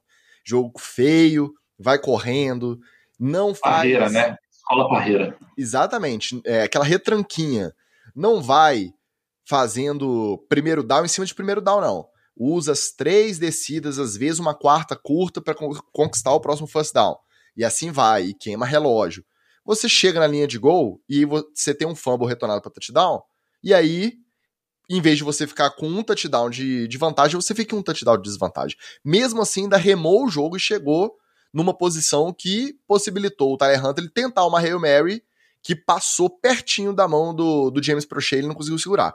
Então, não achei corpo mole, não achei que o plano da defesa não estava errado. O negócio, quando você pega um ataque muito bom, alguma coisa você vai ceder, alguma coisa você vai levar. No geral, o jogo corrido do Mixon também não entrou muito, entrou assim, algumas vezes, mas não foi aquela coisa assim, massacrante do cara correr e te amassar. Então, eu acho que o plano de jogo estava desenhado sabendo que é um time inferior. O Ravens hoje é um time inferior ao Bengals. Desenhou um, um plano de jogo sabendo que era inferior. Vamos dificultar a vida dos caras. Conseguiu. E aí teve o lance que pode acontecer, costuma acontecer mais o contrário. Você vê um time melhor tendo um lance de azar e o time pior passando. Nesse caso foi o contrário, o time pior conseguiu igualar ali as forças, mas aí nesse lance aí fortuito. É igual eu falei, o Tyler Hunter ele não, não pode ser culpado. Talvez a chamada do quarterback sneak muito longe da linha, talvez. Mas essa infelicidade dessa bola sobrar limpinha na mão do, do Sam, Sam Hubbard, eu acho o nome do cara lá, que ainda é de Cincinnati, ainda teve todo essa, esse fuzuê para ele por ele ter conquistado a vitória nesse retorno. Mas, como, mas... Diz, como diz você mesmo, né, Ticas? É o imponderável, né? Essa bola foi cair logo na mão do maluco, e o pior, o maluco que corre direitinho, né? Porque se fosse na mão do maluco que não corre muito, ele tinha sido derrubado ali no meio pois do é, campo. Um cara enorme, tal, pesado. E, é, outros 500. É. E aí, até se você pegar o box score também, estati as estatísticas do jogo, o Ravens produziu mais, produziu mais jarda, mais first down, teve mais posse de bola, perdeu o jogo. Futebol americano, a gente sabe como é que é. Mas daqui a pouco a gente vai falar mais sobre as tretas dos Ravens, do vestiário, do futuro dos Ravens. Aguardem o Treta na TL. Flávio, não saia daí que o Treta na TL tá chegando. Para fechar esse super wild card, todo mundo achou que o Tom Brady voltaria a ser o leão de playoffs, que ele sempre foi. A gente passou boa parte do nosso episódio da semana passada azucrinando o Dallas Cowboys por terem perdido pro Commanders jogando com os titulares na semana 18. E aí, o Dak Prescott também, tal qual o Daniel Jones, teve um dos melhores jogos da carreira nesse jogo decisivo. O Mike McCarthy saiu comemorando igual adolescente no vestiário. E os Cowboys, esse sim, amassaram. Porque os pontos do, do Bucanias já foram aí naquela base do, do desespero para tentar diminuir a vantagem. Final de jogo, Cowboys 31, 14 Bucks, naquilo que pode ter sido a provável despedida. Não da NFL, tá, gente? Eu acho que não. Mas a provável despedida do Tom Brady com o Tampa Bay Buccaneers. Por quê? Ele é free agent, então a partir de março ele não tem obrigação nenhuma, não tem que negociar troca com Tampa, nada disso. Ele pode assinar com quem ele quiser. Então, muito provavelmente nós vimos a última vez Tom Brady trajando a camisa dos Piratas. E agora ele decide sozinho, né, Ticas? Ele não tem que ter conversa em casa de como é que vai ser, como é que não vai ser. Ele vai decidir da cabeça dele o que ele vai fazer, se ele quiser ir para São Francisco, se ele quiser ir para Tom Brady, bem-vindo a Miami. Se ele quiser ir para Miami. Bem-vindo a Miami. Vai comprar um pedaço do Miami Dolphins ainda. Vai. Quer apostar? O que, que, que, vai, que, que vai se passar naquela cabecinha lá? Ninguém sabe. Mas antes de eu falar do Bucks, eu vou falar do Cowboys, infelizmente, porque faz parte do meu trabalho jornalístico aqui, está no meu contrato com a NFL, etc., que eu sou obrigado a comentar. Se o jogo fosse ruim, eu usaria né, a minha cláusula de trazer uma curiosidade da NFL ao invés de comentar. Como o jogo foi bom, bom ali, mais ou menos, né, mas foi bom, eu preciso comentar. Então, por que, que o, o Dallas Cowboys ganhou? É, no início até pareceu que o Dallas Cowboys não ia é, a lugar nenhum. Né? Ficou todo mundo muito animadinho aí, torcedor do Dallas. Mas vamos lembrar que a primeira campanha de vocês, Malemar, durou 10 segundos. Malemar. E terminou num punch. Foi uma, uma primeira campanha horrorosa. Né? Depois tiveram é, outros three and outs também, logo em seguida. E o Dak Prescott não estava simplesmente conseguindo é, completar um passe. Completamente perdido no jogo, estava completamente a das ideias. Né? É, mas, né, passado esse, primeiro, esse começo de rateada, a, o ataque dos Cowboys começou a, a engatar, o Dak Prescott incrivelmente começou a acertar passes, né? E aí depois de não conseguir acertar passe nenhum nos primeiros drives, é, ele entrou numa sequência de acertar passe toda hora, né?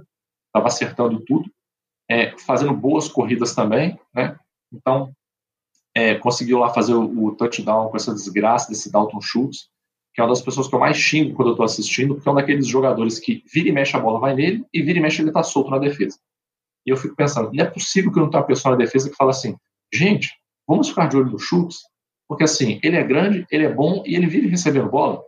Não, aí você chega na jogada, a hora que você vê, tá o Schultz lá sozinho, dois linebackers, um a quatro jardas dele, o outro a seis jardas dele. Aí é, realmente fica difícil de parar o cara. Né? É, eu não acho que o, que o, que o Mike McCarthy fez muita coisa assim.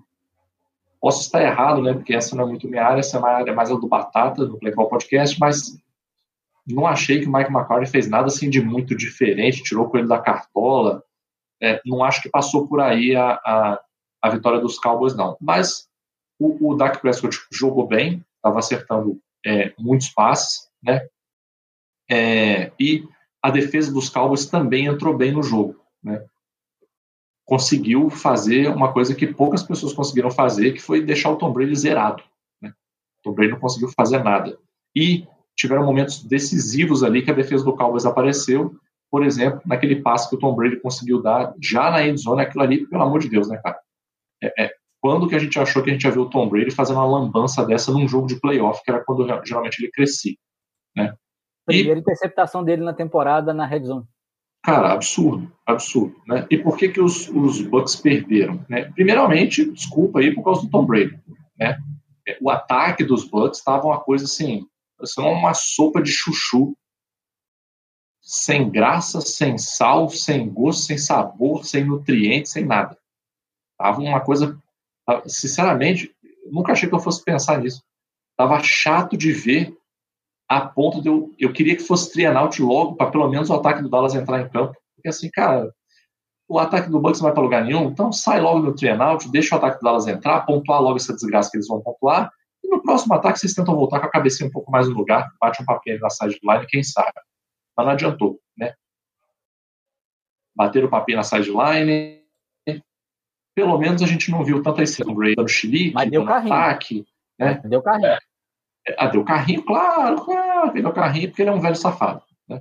Mas é, é, achei que foi um Cowboys que é um time muito irregular, né? faz grandes jogos, faz jogos pífios, estava num dia bom e pegou um Bucks que estava num dia, olha, medíocre é pouco, assim, estava num dia, eu não tenho nem palavras para descrever. Tom Brady completamente apático, o ataque completamente apático, a defesa vendida, defesa completamente vendida. É, até o Ezequiel Elliott correu. Esse homem aí que já devia estar no. Não sei como é que não levaram ele na perícia do NSS para ele aposentar. E, e ainda está lá correndo. A única vez, assim, a única jogada que eu me lembro, que eu falei assim, pô, finalmente apareceu a defesa dos Bucks, foi uma tentativa de corrida do, do Ezekiel Elliott, ali já na cara da, da, da endzone, que ele, ele foi parado na força do ódio. Foi um linebacker que bateu nele, ele conseguiu parar. O, o Ezekiel Elliott foi da velocidade que ele estava para zero, em segundos, assim. Foi a única jogada da defesa dos Bucks que eu falei assim, pô, isso aí é uma defesa que está jogando um jogo de playoff. O resto, triste. Mas é isso aí, né? Vai lá. Cowboys com 49ers, aí eu vou concordar com o Alas no início do programa. Meu amigo, eu já vou botar a camisa do 49ers amanhã. Ah, é, é, incrível, né? É, é, só dois aspectos desse, desse jogo. O, o Brady se despede de, de, do Tampa Bay é, melancolicamente. e provavelmente vai assinar com o time para poder aposentar na próxima temporada. Bem-vindo a Miami, Miami que é a Bahia dos Estados Unidos. É, ela, ela abraça esse tipo de, de jogador. Então, como ele quer comprar uma parte do time ainda, seja bem-vindo, Tom Brady. É, e segundo a, o carrinho é, de ter sido ejetado, como eu falei aqui do Josh Allen, só não foi ejetado porque é um quarterback branco e é o Tom Brady. E é, terceiro, o senhor Micah Parsons joga pra caramba, viu? Pelo amor de Deus, que, que jogador. É um cara que não tem os atributos físicos. É, é, eu vou citar aqui de novo o Aaron Donald. O Aaron Donald não, é, não era para ser o, o, jogador extremamente dominante que ele é, mas é um cara que trabalha tanto, um cara que trabalha, trabalhou sempre com a mentalidade certa e sempre trabalhou é, corretamente, intensamente, e que virou um, um, jogador de exceção. O Michael Parsons vai, vai pelo mesmo caminho. Ele não é um cara, não é o maior cara, ele não é o cara mais rápido, ele também não é o cara mais é, é, dominante fisicamente, mas a inteligência de jogo dele é, é algo surreal. É, às vezes ele atrasa a passada para poder fazer a pressão no momento certo. É, ele troca de lado a, onde ele está, o ataque fica todo prestando atenção nele. Parece que ele é a defesa do Cowboys. E, a, e, o ataque fica tentando parar ele, e ele, ele nem imparável. Então, é muito por causa dele que o Cowboys tá, está é, nesse, nesse round divisional. E é, o que corre o seu Pollard em comparação a Ezekiel Elliott é brincadeira. Só não é titular porque o contrato do outro é maior. Retomando aí o, o papo do Magal, é isso que ficou de estranheza pra gente, tirando a parte do carrinho, foi a gente não ver uma reação muito urgente do Brady para tentar virar o jogo. Parecia que tava, ó, realmente hoje não vai dar. E aí, quando ele conseguia descolar um passe na rota bonitinha. Aí o Mike Evans ficava um palmo de conseguir segurar. Aí o Brady também não, né, não se abalava. Também você não via ele muito frustrado, nem reclamando e nem lamentando. Não quebrou um tablet, né? Tava com a mesma cara, ia pra próxima, chamava lá no huddle e já, já partia pra próxima jogada, ficou essa coisa. E, para quem não viu, na coletiva pós-jogo, ele agradeceu a presença dos jornalistas, que essa temporada não foi fácil, agradeceu o trabalho de todos que estavam ali, agradeceu a recepção da torcida de Tampa, que ele se sentiu muito acolhido desde que ele foi para lá, que ele viveu muitos bons momentos, desejou boa noite e saiu. Então, foi aquela despedida, sem ser oficial, mas já tá com toda a cara de despedida. Em breve, mais uma novelinha pro, pra parte etc do NFL etc aí na off-season. Para você que tá chegando agora, saiba você que o NFL etc não para no off-season. É, para um pouquinho, né? Depois do Super Bowl a gente tira aí um descanso de algumas semaninhas, depois a gente volta. Talvez, talvez.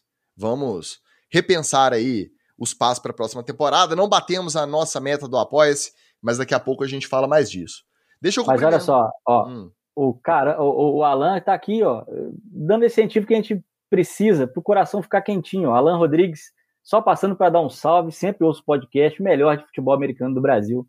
Um beijo, Alan. Ó. Beijo, é, Alan. isso que deixa o nosso coração. É. E é, a verdade é essa. E é. Os críticos podem dizer que não, mas todo mundo sabe que é. A verdade é essa. Não sou eu que falo, é o povo que diz. Aí, tá vendo? Aí a gente fica lendo essas coisas, aí a gente volta sem bater a meta. Isso não pode, tem que bater a meta para poder voltar, tá? Bora pro treta. E pode fazer igual o Alan, vir aqui falar mentira que a gente gosta também, tá? Mentiras sinceras nos interessam. Essa novela a gente acompanha desde a off-season passada, ela veio se arrastando. Durante a temporada achou que não ia ter mais capítulo, teve uns spin-offs aí, uns adendos durante a temporada. E agora, depois da eliminação dos Ravens, em que o Lamar não viajou para Cincinnati, a novela voltou com força total. Durante a semana, ficou com aquela dúvida se ele tinha condição de jogar ou não.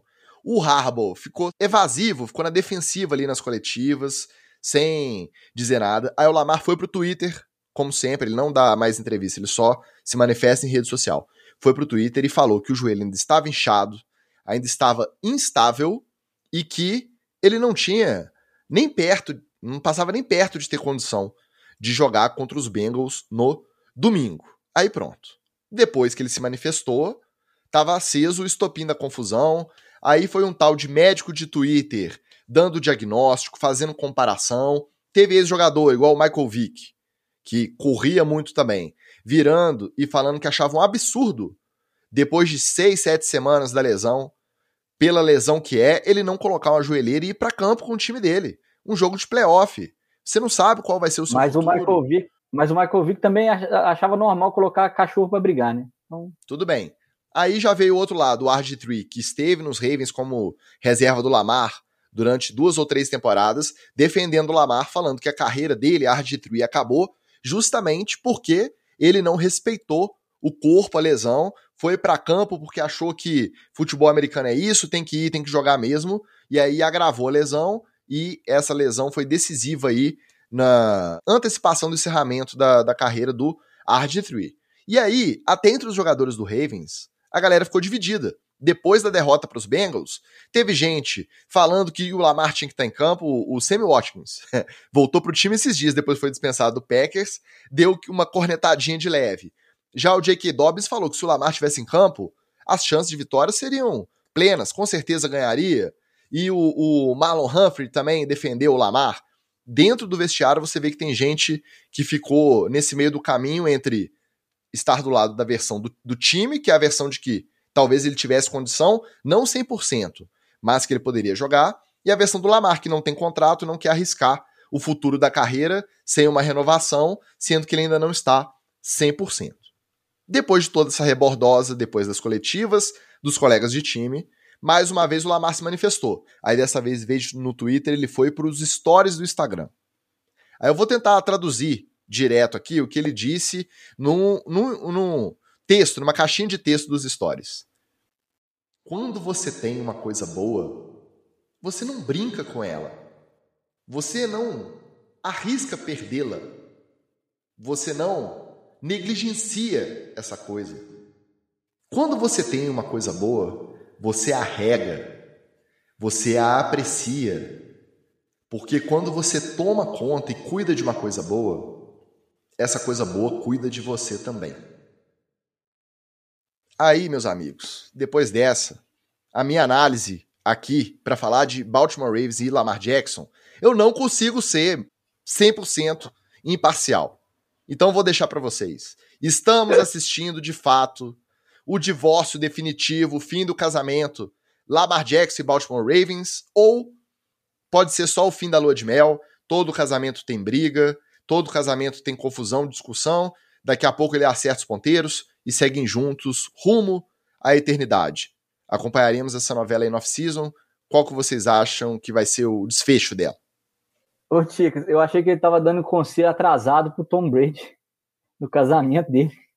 E pareceu, é, isso, é, o que você leu aí, ó, é exatamente o, o, que ele devia ter falado. Dá uma ligada pro Brady e fala assim, meu querido, faz isso não larga futebol americano, cuida da mulher, da família, fica em casa. É mais ou menos isso aí.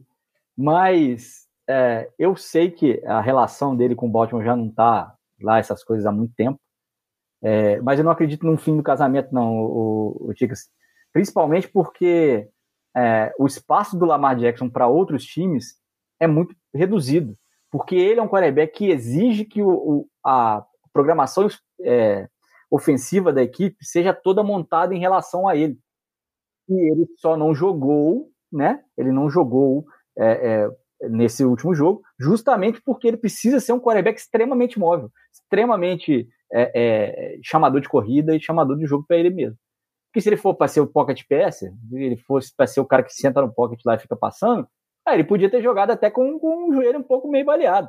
Porque ele não vai correr mesmo. Ele não, não vai vai dificultar um pouco a mobilidade dele, mas como ele vai, vai sair do shotgun toda hora, vai ficar lá a 5, 6 jardas para o pocket ser formado, era, era interessante para ele fazer isso.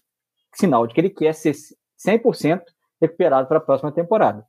Ou seja, é, é uma decisão difícil que ele vai ter que tomar e, que, e uma relação desgastada com o Baltimore, mas eu ainda acho que o Baltimore é a casa do Lamar Jackson. Chickens, direto e reto, esse papinho de não, tem que ir lá, tem que jogar assim mesmo. Gente, vamos ter consciência de classe, gente. Isso é papinho de burguês querendo explorar a mão de obra do proletário. É isso. É pro proletário achar que não, você tem que ir lá, desgasta a sua saúde, desgasta a sua integridade física para fazer, a, fazer a máquina girar. O Lamar Jackson demonstrou ter consciência de classe. Tem que se preservar, ele é a máquina de trabalho dele, ele é que gera os frutos do trabalho dele, a mais-valia dele ali, então ele está certíssimo, tem que se resguardar mesmo. Ah, mas o jogo de. Uhum. Quantos jogos de playoff o RG3 jogou depois aí, que ele se lesionou? Que, que adianta isso aí? Mesmo que tivesse ganhado, mesmo que tivesse ganhado, imagina que ele abre aí 25 pontos de vantagem, lesiona, sai de campo, o Huntley segura ele ali e o Baltimore ganha. E aí? E, jogar mais um jogo de playoff? Para quê? Então, ó, tá certíssimo, é isso aí, parabéns aí ao camarada, é, o camarada Lamar Jackson pela consciência de classe. Consciência de classe, primeiro. Quem ouve assim, ah, não foi renovado, parece que ele tá trabalhando de graça lá em Baltimore. Quinto ano de contrato, ele ainda é um funcionário do time, tá? Ele ganhou 20 e poucos milhões. Ah, mas ele merece muito mais, ok. Mas ele não está trabalhando de graça, não. Então, a partir do momento que você está sendo pago para executar um serviço, e nas últimas duas temporadas ele perdeu aproximadamente um terço dos jogos 2021 e 2022. E aí ele quer ser renovado com o contrato de Sean Watson 100% garantido, sendo que ele mesmo não está conseguindo ficar 100% em campo, saudável. Então, falei que não ia comentar, já comentei. Eu Alá acho, o burguês. Alá o burguês. Pra mim, eu sou sempre. A gente aqui, o NFL, etc., é sempre pro player. A gente tá sempre do lado da ponta da linha mais fraca. Mas o Lamar, com o fato de não ter agente, com o fato de não ter aceitado, e reza a lenda, que não era toda garantida, mas era uma proposta pau a pau ou maior até do que a do Kyler Murray, que ele faz jus. O Kyler Murray não foi MVP, ele foi. Mas ao mesmo tempo, ele sabe que ele tem agora, até pelo estilo de jogo, agora não, sempre teve, pelo estilo de jogo, chance de lesão. Então, como que ele quer um contrato? O Deshaun Watson é fora da curva. O que os Browns fizeram com o Deshaun Watson é loucura. Não adianta um outro cara querer se comparar e querer é, chantagear o time desse jeito. Para mim, isso é chantagem o que ele tá fazendo. Porque aí não fala em entrevista, mesmo quando ele ainda tava jogando, e o pessoal ia na coletiva, ele se recusava a responder. Aí depois ia pro Twitter e ele ficava curtindo foto, montagem dele com a camisa do Miami. Cara, eu adoro Lamar Jackson. Eu tenho uma camisa número 8, Lamar Jackson. Mas tá cada dia mais difícil defender. E essa novela vai acompanhar a gente pelo off-season aí. Vocês vão ter em tempo real. Não, tempo real não. Mas vocês vão ver minha.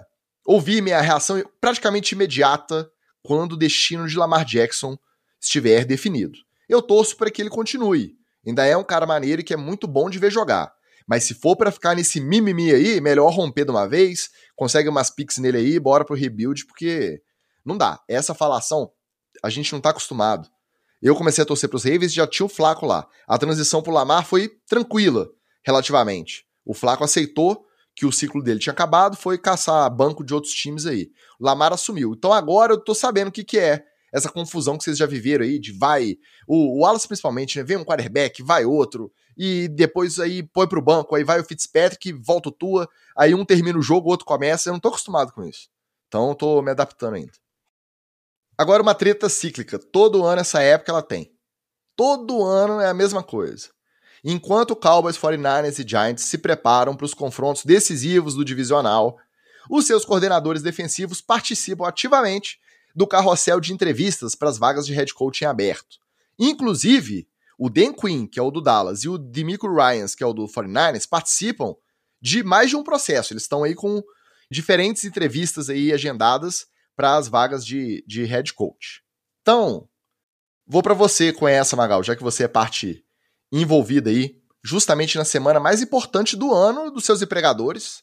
Vamos ver se você é pró-trabalhador mesmo o seu coordenador ofensivo, o Wink Martindale, em vez de ficar lá, gastar aquelas duas, três horinhas ali, conferindo os detalhes do jogo do, dos Eagles, tentando pegar, pescar alguma coisa que ele não tenha percebido aí nos dois jogos durante a, a temporada, já que são rivais de divisão, ele tá duas, três horas no Zoom, respondendo qual a cor preferida dele, é, se ele fosse um animal, que animal ele seria. Ele já fez ontem entrevista com o Indianapolis Colts para a vaga de head coach. Te preocupa? É parte do jogo? Tem que partir da NFL essa questão do calendário, esse ajuste? Como é que faz? Bom, Tigas, primeiramente, se alguém numa entrevista de emprego te perguntar qual animal você seria, agradeça, se levante e vá embora. Tá? A primeira a dica aqui. Mas a gente Segundo, sabe que na NFL, não... no draft, a galera faz. Essa a gente tem. Até... Será que na, na de head coach Porque... não tem, não? Você acha que não tem, não? Por quê? Porque não tem quem, Ticas, lá? Tem o Magal para dar uma consultoria. Por isso que faz esse tipo de coisa, por isso que faz esse tipo de bobagem. O que não entra na minha cabeça é o seguinte, Ticas. Qual é o sanhaço que não pode esperar um mês para começar a fazer entrevista? Qual é a grande diferença que isso vai fazer no planejamento da temporada do time você esperar um freaking mês para começar a fazer as entrevistas? Não faz o menor sentido você estar tá entrevistando gente que está indo para o playoff. Eu não julgo o cara que está indo para entrevista. Porque ele não sabe, ele não sabe o que passa na cabeça do GM. Ele pode terminar o, o, a temporada, chega lá na segunda-feira, o GM vem e fala: oh, muito obrigado, passa no RH, pede suas coisas. Ele não sabe. Eu não acho que o, que o cara está errado de participar. E ele também não pode fazer, é, se fazer de rogado, falar assim: não, não, não, eu não vou fazer entrevista agora, só quando acabar os playoffs. Porque aí pode ser que ele, ele deixe de ser é, é, é, alvo de alguns times por conta disso. O que deveria mudar é muito simples, é mudar a regra da NFL. Gente, entrevista, contratação, zoom, zoom, zoom, na segunda-feira depois do Super Bowl. Pronto. Ah, mas é porque o time já está eliminado. Não interessa. A temporada acaba quando acaba o Super Bowl. Acabou a temporada, você conversa. Não acabou a temporada, você não conversa. Simples assim. Ah, eu acho que também podia ter uma regra, na verdade, né? Fazer um, uma, uma regrinha. Assim, ó, só pode entrevistar quem está envolvido em playoff depois. Porque aí você colocava todo mundo que está nessa, nessa situação na, na, mesma fila, né? Você só não, eu quero o cara que vai ganhar o Super Bowl. Então, peraí, você vai entrevistar ele depois do Super Bowl. Ah, não, é, é, eu quero entrevistar o cara que, que afundou o time dele lá, fez o tank, tá? O, o Batatão, fez o tank pro time dele, eu quero, eu quero entrevistar ele porque ele é um cara inteligente. Aí percebeu na meio da temporada, não vai dar nada, não vamos, vamos tancar aqui mesmo. Então, é, é, se estabelecesse uma regra, né, e ficava fácil. Agora, eu acho que atrapalha sim um pouquinho, pelo menos um pouco, o processo de se concentrar para o jogo, de é, é, estar completamente focado no playoff. Acho que atrapalha um, um pouco sim. E tem gente que consegue lidar bem com isso. Tem gente que caga tudo. Eu acho que o processo não vai mudar porque a gente chega no divisional com oito times vivos e 24 eliminados. Desses 24, tem cinco ou seis com vaga de técnico em aberto, procurando um substituto, entrevistando. A máquina da mídia não pode ficar por conta do noticiário só de oito times se preparando para os confrontos. Precisa rodar essa, essa máquina aí. Precisa ter assunto, precisa ter pauta. Quem está fazendo entrevista onde? Precisa ter o NFL, etc. Não, o NFL, etc. Não, sacanagem. Mas precisa ter as galeras das, das resenhas, das mesas redondas lá, discutindo por que, que o coordenador defensivo vai parar a preparação do jogo para fazer uma entrevista. Então, a gente é parte dessa engrenagem do nosso tamanho pequenininho aqui, mas eu acho que lá, por conta de movimentar essa máquina da mídia, faz muito sentido, eles não vão parar. E um dos times que está atrás de head coach aí, entrevistando geral que ainda está nos playoffs é quem? Nosso glorioso Arizona Cardinals, recordista de presença aqui no Treta na TL, não só no noticiário da liga em si, mas também nos tabloides, noticiário de fofoca, caderno de fofoca, site de fofoca, tá demais. Vamos recapitular. Revista especializada em game, tá tudo aí. Tá tudo aí. Vamos recapitular a semana do Arizona Cardinals em homenagem ao nosso glorioso Carlos Ferreira, torcedor dessa franquia maravilhosa. Primeiro, o dono do time, o Michael Bidwell, garantiu que o Kyler Murray vai ter voz ativa na decisão do time, na escolha do time, do novo técnico que será contratado. Então você imagina, num dia o cara tem cláusula contratual ali, contratual, de tempo mínimo de estudo para ele não ficar só jogando videogame. Aí no outro dia ele vai poder dar palpite sobre quem ele quer como novo treinador. Tá, beleza. Além disso, depois de ter sido confirmado o afastamento definitivo do Steve Keim, conforme a gente já esperava, primeiro saiu de licença alegando problemas de saúde depois confirmou que não volta, tá fora do cargo de GM do Cardinals. Então a equipe foi e contratou o Monte Ossenford, que é um cara que tem mais de 20 anos de experiência na liga, entre scout e executivo ele já trabalhou em Vikings, Texans, Patriots e Titans. Parêntese, trabalhou nos Patriots. Tinha uma relação boa com o Brian Flores. Brian Flores, um dos candidatos aí na, no processo seletivo para novo técnico do Arizona Cardinals. Já tem gente dando como certa, já que essa dobradinha GM, head coach, é importante que os caras tenham algum histórico, tenham um relacionamento para conduzir esse trabalho. Então, vamos observar isso aí. Para completar, começou a rolar na, na imprensa uns rumores de que o Cliff Kingsbury poderia assumir uma vaga de coordenador ofensivo na NFL. Tanto nos Patriots, ele já, para você que não sabe, não viu ainda, ele foi quarterback reserva lá. Foi reserva do Tom Brady nos Patriots, então tem relacionamento lá também. E não só nos Patriots, nos outros times que estão com essa vaga em aberto: Jets, Commanders, Titans, Rams. Aí no pré-jogo de sábado do Jaguars e Chargers, o jogo da foi transmitido pela Fox americana lá, o jornalista Peter Schrager, que é parça dessa galerinha aí, McVeigh, Kingsbury, LaFleur, é parça, é parça dessa galera. Ele foi e prestou o serviço de parça dele, ao mesmo tempo que é repórter da Fox, e disse que o Kingsbury não só não estava interessado em assumir vaga de coordenador no momento, como ele estaria impedido até geograficamente de participar dos processos seletivos de entrevistas, já que ele comprou uma passagem só de ida para a Tailândia. Só lembrando, ele foi demitido depois de ter renovado o contrato até 2027, sendo que esse contrato é garantido até 2026. Então você pensa, salário milionário, garantido pelo ex-empregador, no caso os Cardinals, até 2026. Mesmo se não trabalhar, vai receber lá o, o, o tiquitim dele. Não dá pra gente dizer que ele tá de tudo errado, né, Wallace? Não, não dá, mas também não dá para dizer que ele está impedido de participar do processo, não, porque agora é tudo online. É verdade. Então, é, eles podem entrevistar ele em qualquer lugar. O Magal está aqui, ó, que não me deixa mentir, entrevista a gente direto para vaga de emprego. Se você tem aí uma, uma relação aí com empresas e quer ser um grande executivo, vai passar certamente pela mão de é, Magal, né, numa entrevista, e provavelmente vai ser reprovado, porque se você escuta o NFL, etc., você já tem sérios problemas mentais mas a gente é, é, não pode acreditar em nada nesse momento. É, ninguém pode falar, ah, eu estou descartado, eu não, eu não vou e tal. De repente brota num, time e era ele mesmo que ia. Mas eu duvido que o Kingsbury vai abrir mão agora, nessa temporada, na próxima eu acho que até vai, é, de um salário bilionário para poder estar à frente de um time novamente. Eu acho que vai, vai tirar um sabático, como a gente falou aqui na semana, semana passada sobre o McVeigh. Agora, é, eu acredito que é, o Cardinals deva contratar Brian Flores. Vai, Cardinals, contrata Brian Flores. Mas contrata forte, contrata mesmo, contrata bem e firma ele lá. Aposto que vocês vão se arrepender. Eu não tenho esse ranço todo que o Wallace tem do Brian Flores, não. De repente, bom, um, um, serviço melhor do que o que foi feito esse ano é, provavelmente ele vai fazer, porque é muito Mas difícil fazer um tá serviço tá pior. Né? Aí é diferente. Pois é, tá aí né, o cara, o, o cara chega é e fala assim, ó, já fiz melhor do que estava aqui antes. Né? O, o que eu quero ver é a combinação Kyler Murray e Brian Flores. O cara não ia com o Tua, que é um menino, um anjo. Agora, eu quero ver ele como jogador de Call of Duty. Mas aí nós somos no NFL, etc. Wallace. Eu quero mais é que ele se estapeie no meio do treino. Eu quero mais que o Brian Flores chame ele para cinco minutos de trocação sem perder a amizade. Por isso que, é eu, tô, que eu, quero. eu quero que contrate. Eu acho pô.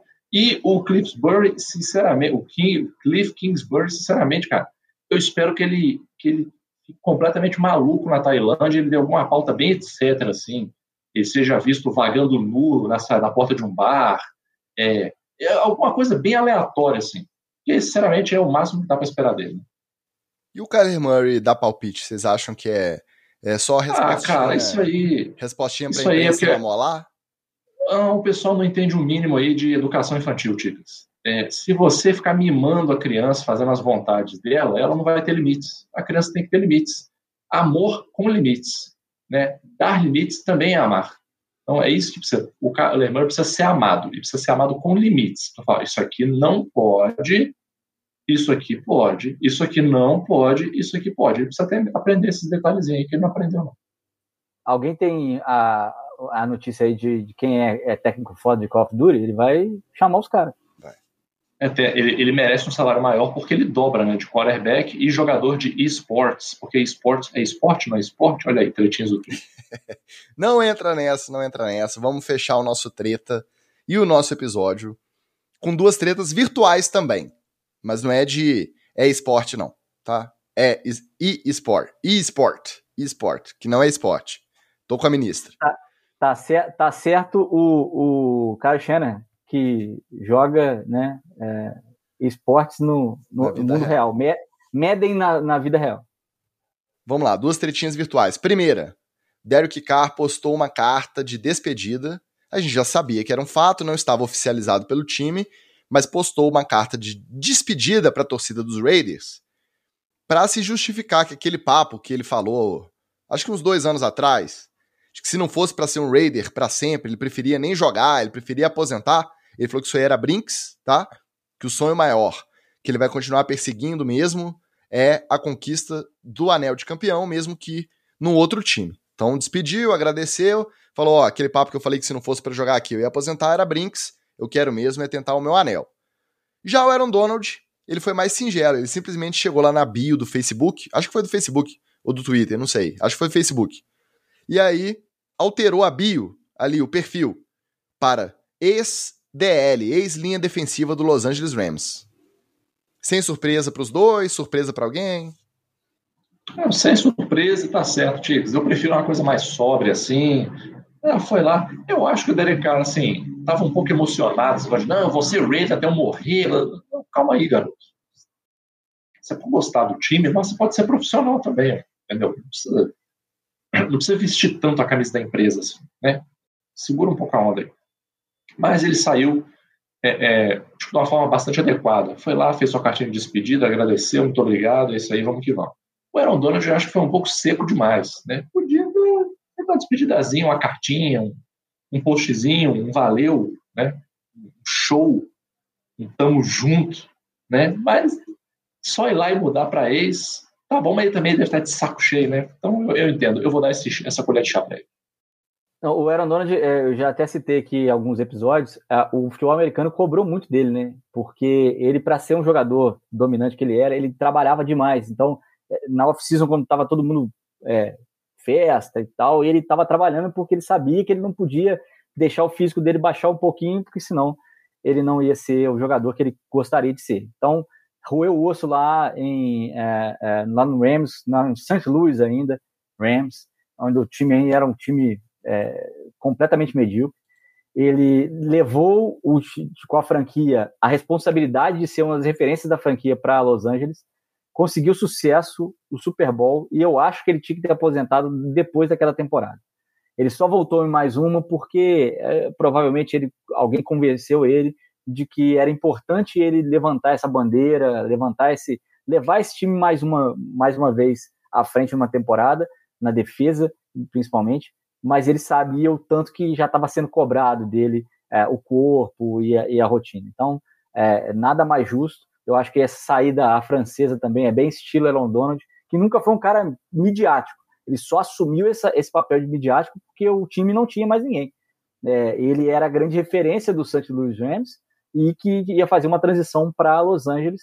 E aí ele falou assim: ó, se eu não bater no peito e levar agora, é, ninguém vai fazer. Então vamos, vamos para cima e eu vou virar a cara da franquia. E foi muito bem representado, tá? É, acho que um dos caras mais simpáticos e mais legais que, que eu já vi à frente de levar uma franquia é, como o, o, Rams. O Derek Carr vai é, do Raiders já vai tarde, como eu já falei várias vezes. Eu achava ele um péssimo quarterback para uma franquia que se tem gigante, mas ele é um ótimo reserva ele pode, ele vai ter lugar na reserva de algum time. E pelo privilégio branco, de novo, vamos citar aqui, provavelmente ele vai ser titular em algum lugar. Ele não vai ser nem reserva. Algum lugar vai contratar o Derek Carr como um grande quarterback. Eu acho que ele não tem talento para isso. Acho que ele pode ser um bom reserva, pontual, mas provavelmente ele vai achar espaço nessa dança das cadeiras aí dos 32 times. Quando a gente pensa que são 32 times, Wallace, eu acho que ele está tranquilamente ali entre o vigésimo, vigésimo quinto melhor, pega a vaga de titular ainda com folga, ainda sobram uns para trás dele. Tem tanto titular ruim, rapaz. Derek Carr, se tiver um ataque mais simplesinho para ele, não tiver que ficar forçando muita bola em profundidade, ele resolve. Ele resolve, tá? E o Aaron Donald, eu concordava com tudo que você disse, até ele tentar matar o coleguinha dos Bengals treinando junto com um capacete ali na briga. Então, para mim, tá de bom tamanho. A, já... a, a, a briga, a briga é, é, já é, como fala, é, é, overtime da carreira já. É, aquilo, já tá gente, cheio. aquilo que a gente falou da cabeça do Tua, que já tá meio gelatinosa, do Aaron Donald também já deve estar tá sem o diagnóstico de concussão, que é pior, que aí vai, vai ficando gelatinosa e tomando mais pancada em cima, aposenta, vai curtir a vida, depois vai arrumar um, um comentário aí, fazer um pré-jogo, igual tá na moda, todo ex-jogador agora vai pro pré-jogo, vai pro estúdio, vai pra transmissão, beleza, deu o que tinha que dar. Antes da gente se despedir, fa faltou a gente comentar lá no jogo do Cowboys e Bucks que tivemos um lance também horroroso, que a gente ficou muito tenso na hora, o choque de pescoço, do braço, na verdade, no pescoço do Russell Gage, que caiu aparentemente sem conseguir se levantar, sem movimento, pediu atendimento, foi imobilizado, saiu, não precisou de ambulância, saiu de, de carrinho de maca, mas preocupou muito a gente. Hoje de manhã, o Tampa divulgou nota dizendo que ele estava com sensibilidade de todas as extremidades, estava em observação, ia passar por mais testes, e agora há pouco ele mesmo postou nas redes sociais tá tudo bem, agradecendo a oração da galera, vai continuar em observação, mas que aparentemente não é nada grave. Foi só o, o impacto ali, o trauma na hora no pescoço, que deu essa falhada aí no movimento, mas parece que não vai ter outro, outro reflexo pior. É, famoso contusão de jogo, né? A gente comparou muito com, com o que aconteceu com, com o Damar, né? É, é, há semanas atrás, mas justamente isso que o Magal falava. Se você tomar uma pancada e apagar no, no campo de futebol americano, é do jogo. Infelizmente ou felizmente, é da, é, é, da partida. Né? Uma pancada mais pior colocada, né? quebrar uma costela, quebrar a, a perna, como o Chagas, nosso kicker, quebrou na final da D2. É, isso é faz parte do futebol americano. É ruim quando acontece, é, é, é péssimo e tal. Mas a, a, o que assustou do Damar foi que foi algo completamente inesperado, completamente fora da, da realidade do futebol americano. É, esse caso do Gage, até pelo jeito que mexe o pescoço ali na hora, parece que foi o famoso pinçou o nervo. Deu aquela pinçada, comprimiu, ficou um pouquinho é, dormente, não conseguiu sentir e devagarzinho foi descomprimindo, foi voltando. Que tem uma boa recuperação aí, ano que vem deve estar de volta. Um extra de, ca... de cagaço, né, Ticas, também, né? O cara baixou com o pescoço, o cagaço vai de cima e embaixo, né? É, com certeza, com certeza. Magal, novamente parabéns pela classificação parabéns por trazer o Brian Dable em pessoa, praticamente, para participar da nossa gravação. Da live, na verdade, né? Da gravação que tá em casa. Se quiser, vai lá no YouTube que você vai ver o Brian Dable do ladinho do Magal a live inteira. Boa sorte e tá assistindo BBB já? Quem que é o seu favorito? Obviamente eu estou assistindo porque eu gosto de me alienar. É, eu sou brasileiro, mereço me alienar e ficar vendo a vida alheia, os descontroles alheios. Por enquanto eu não estou torcendo para ninguém, tipo, porque como eu sou experiente de BBB, eu sei que a primeira semana não é muita base para nada. Você tem que esperar passar a primeira semana, ver quem é o trouxa que vai ser eliminado porque falou coisa que não devia logo no primeiro paredão. Para a semana que vem eu já devo ter, mas eu já tenho algumas pessoas que eu estou de olho, assim, que eu acho que tem potencial. Semana que vem já vai ter rolado um paredão, aí a gente vai ter mais parâmetros para poder falar de BBB no NFL, etc. Wallace, e agora? Sua torcida do divisional para frente, fica com qual time, meu amigo, já que não tem mais time na disputa? Então, é, obviamente eu vou torcer pro Giants do, do Magal para poder vê-lo feliz. Eu, eu, gosto de ver é, o Magal feliz. É, certamente torcerei pro 49ers da minha irmã, que obviamente isso favorece a todos lá em casa. E aí, assim, pega do, do meu pai até o Michael, até a Malu. E todas as pessoas ficam felizes se a Sara não está furiosa. Então, obviamente vou torcer. E do outro lado de lá, é todo azar ao Bills, né? Vamos, vamos de Bengals. Eu vou, vou tentar é, fazer esse sacrifício aí, mas não vai rolar, não. Eu acho que vai ser Kansas City e, e, e Bills a final da AFC. E a gente vai ver a, o primeiro teste do famoso campo neutro. Antes de terminar, ó, só falar aqui. Meu Imperadores tem tryout esse final de semana. Se você joga futebol americano e está aqui na região de Juiz de Fora, Matias, Bicas, é, Barbacena, Viltic, pode aparecer lá no campo do Granbury a partir de 8 da manhã. Vai, vai às 8, porque é, o tryout vai ser um pouquinho mais extenso Então, vai às 7 mil, 8 horas, passa por lá e você vai fazer os testes lá. Só um exercício simples, como explicou bem o Magal na televisão, que está famoso em Fora já, com cabelinho molhado de motel e tudo.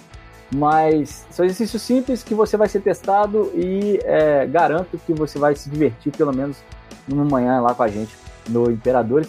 Quem sabe você tem a chance de participar da, do Campeonato Mineiro e da D1, a estreia do Imperadores na D1. Então, tryout do Imperadores domingo a partir de 7h30, 8 horas, lá no campo do Granbury, aqui em Juiz de Fora.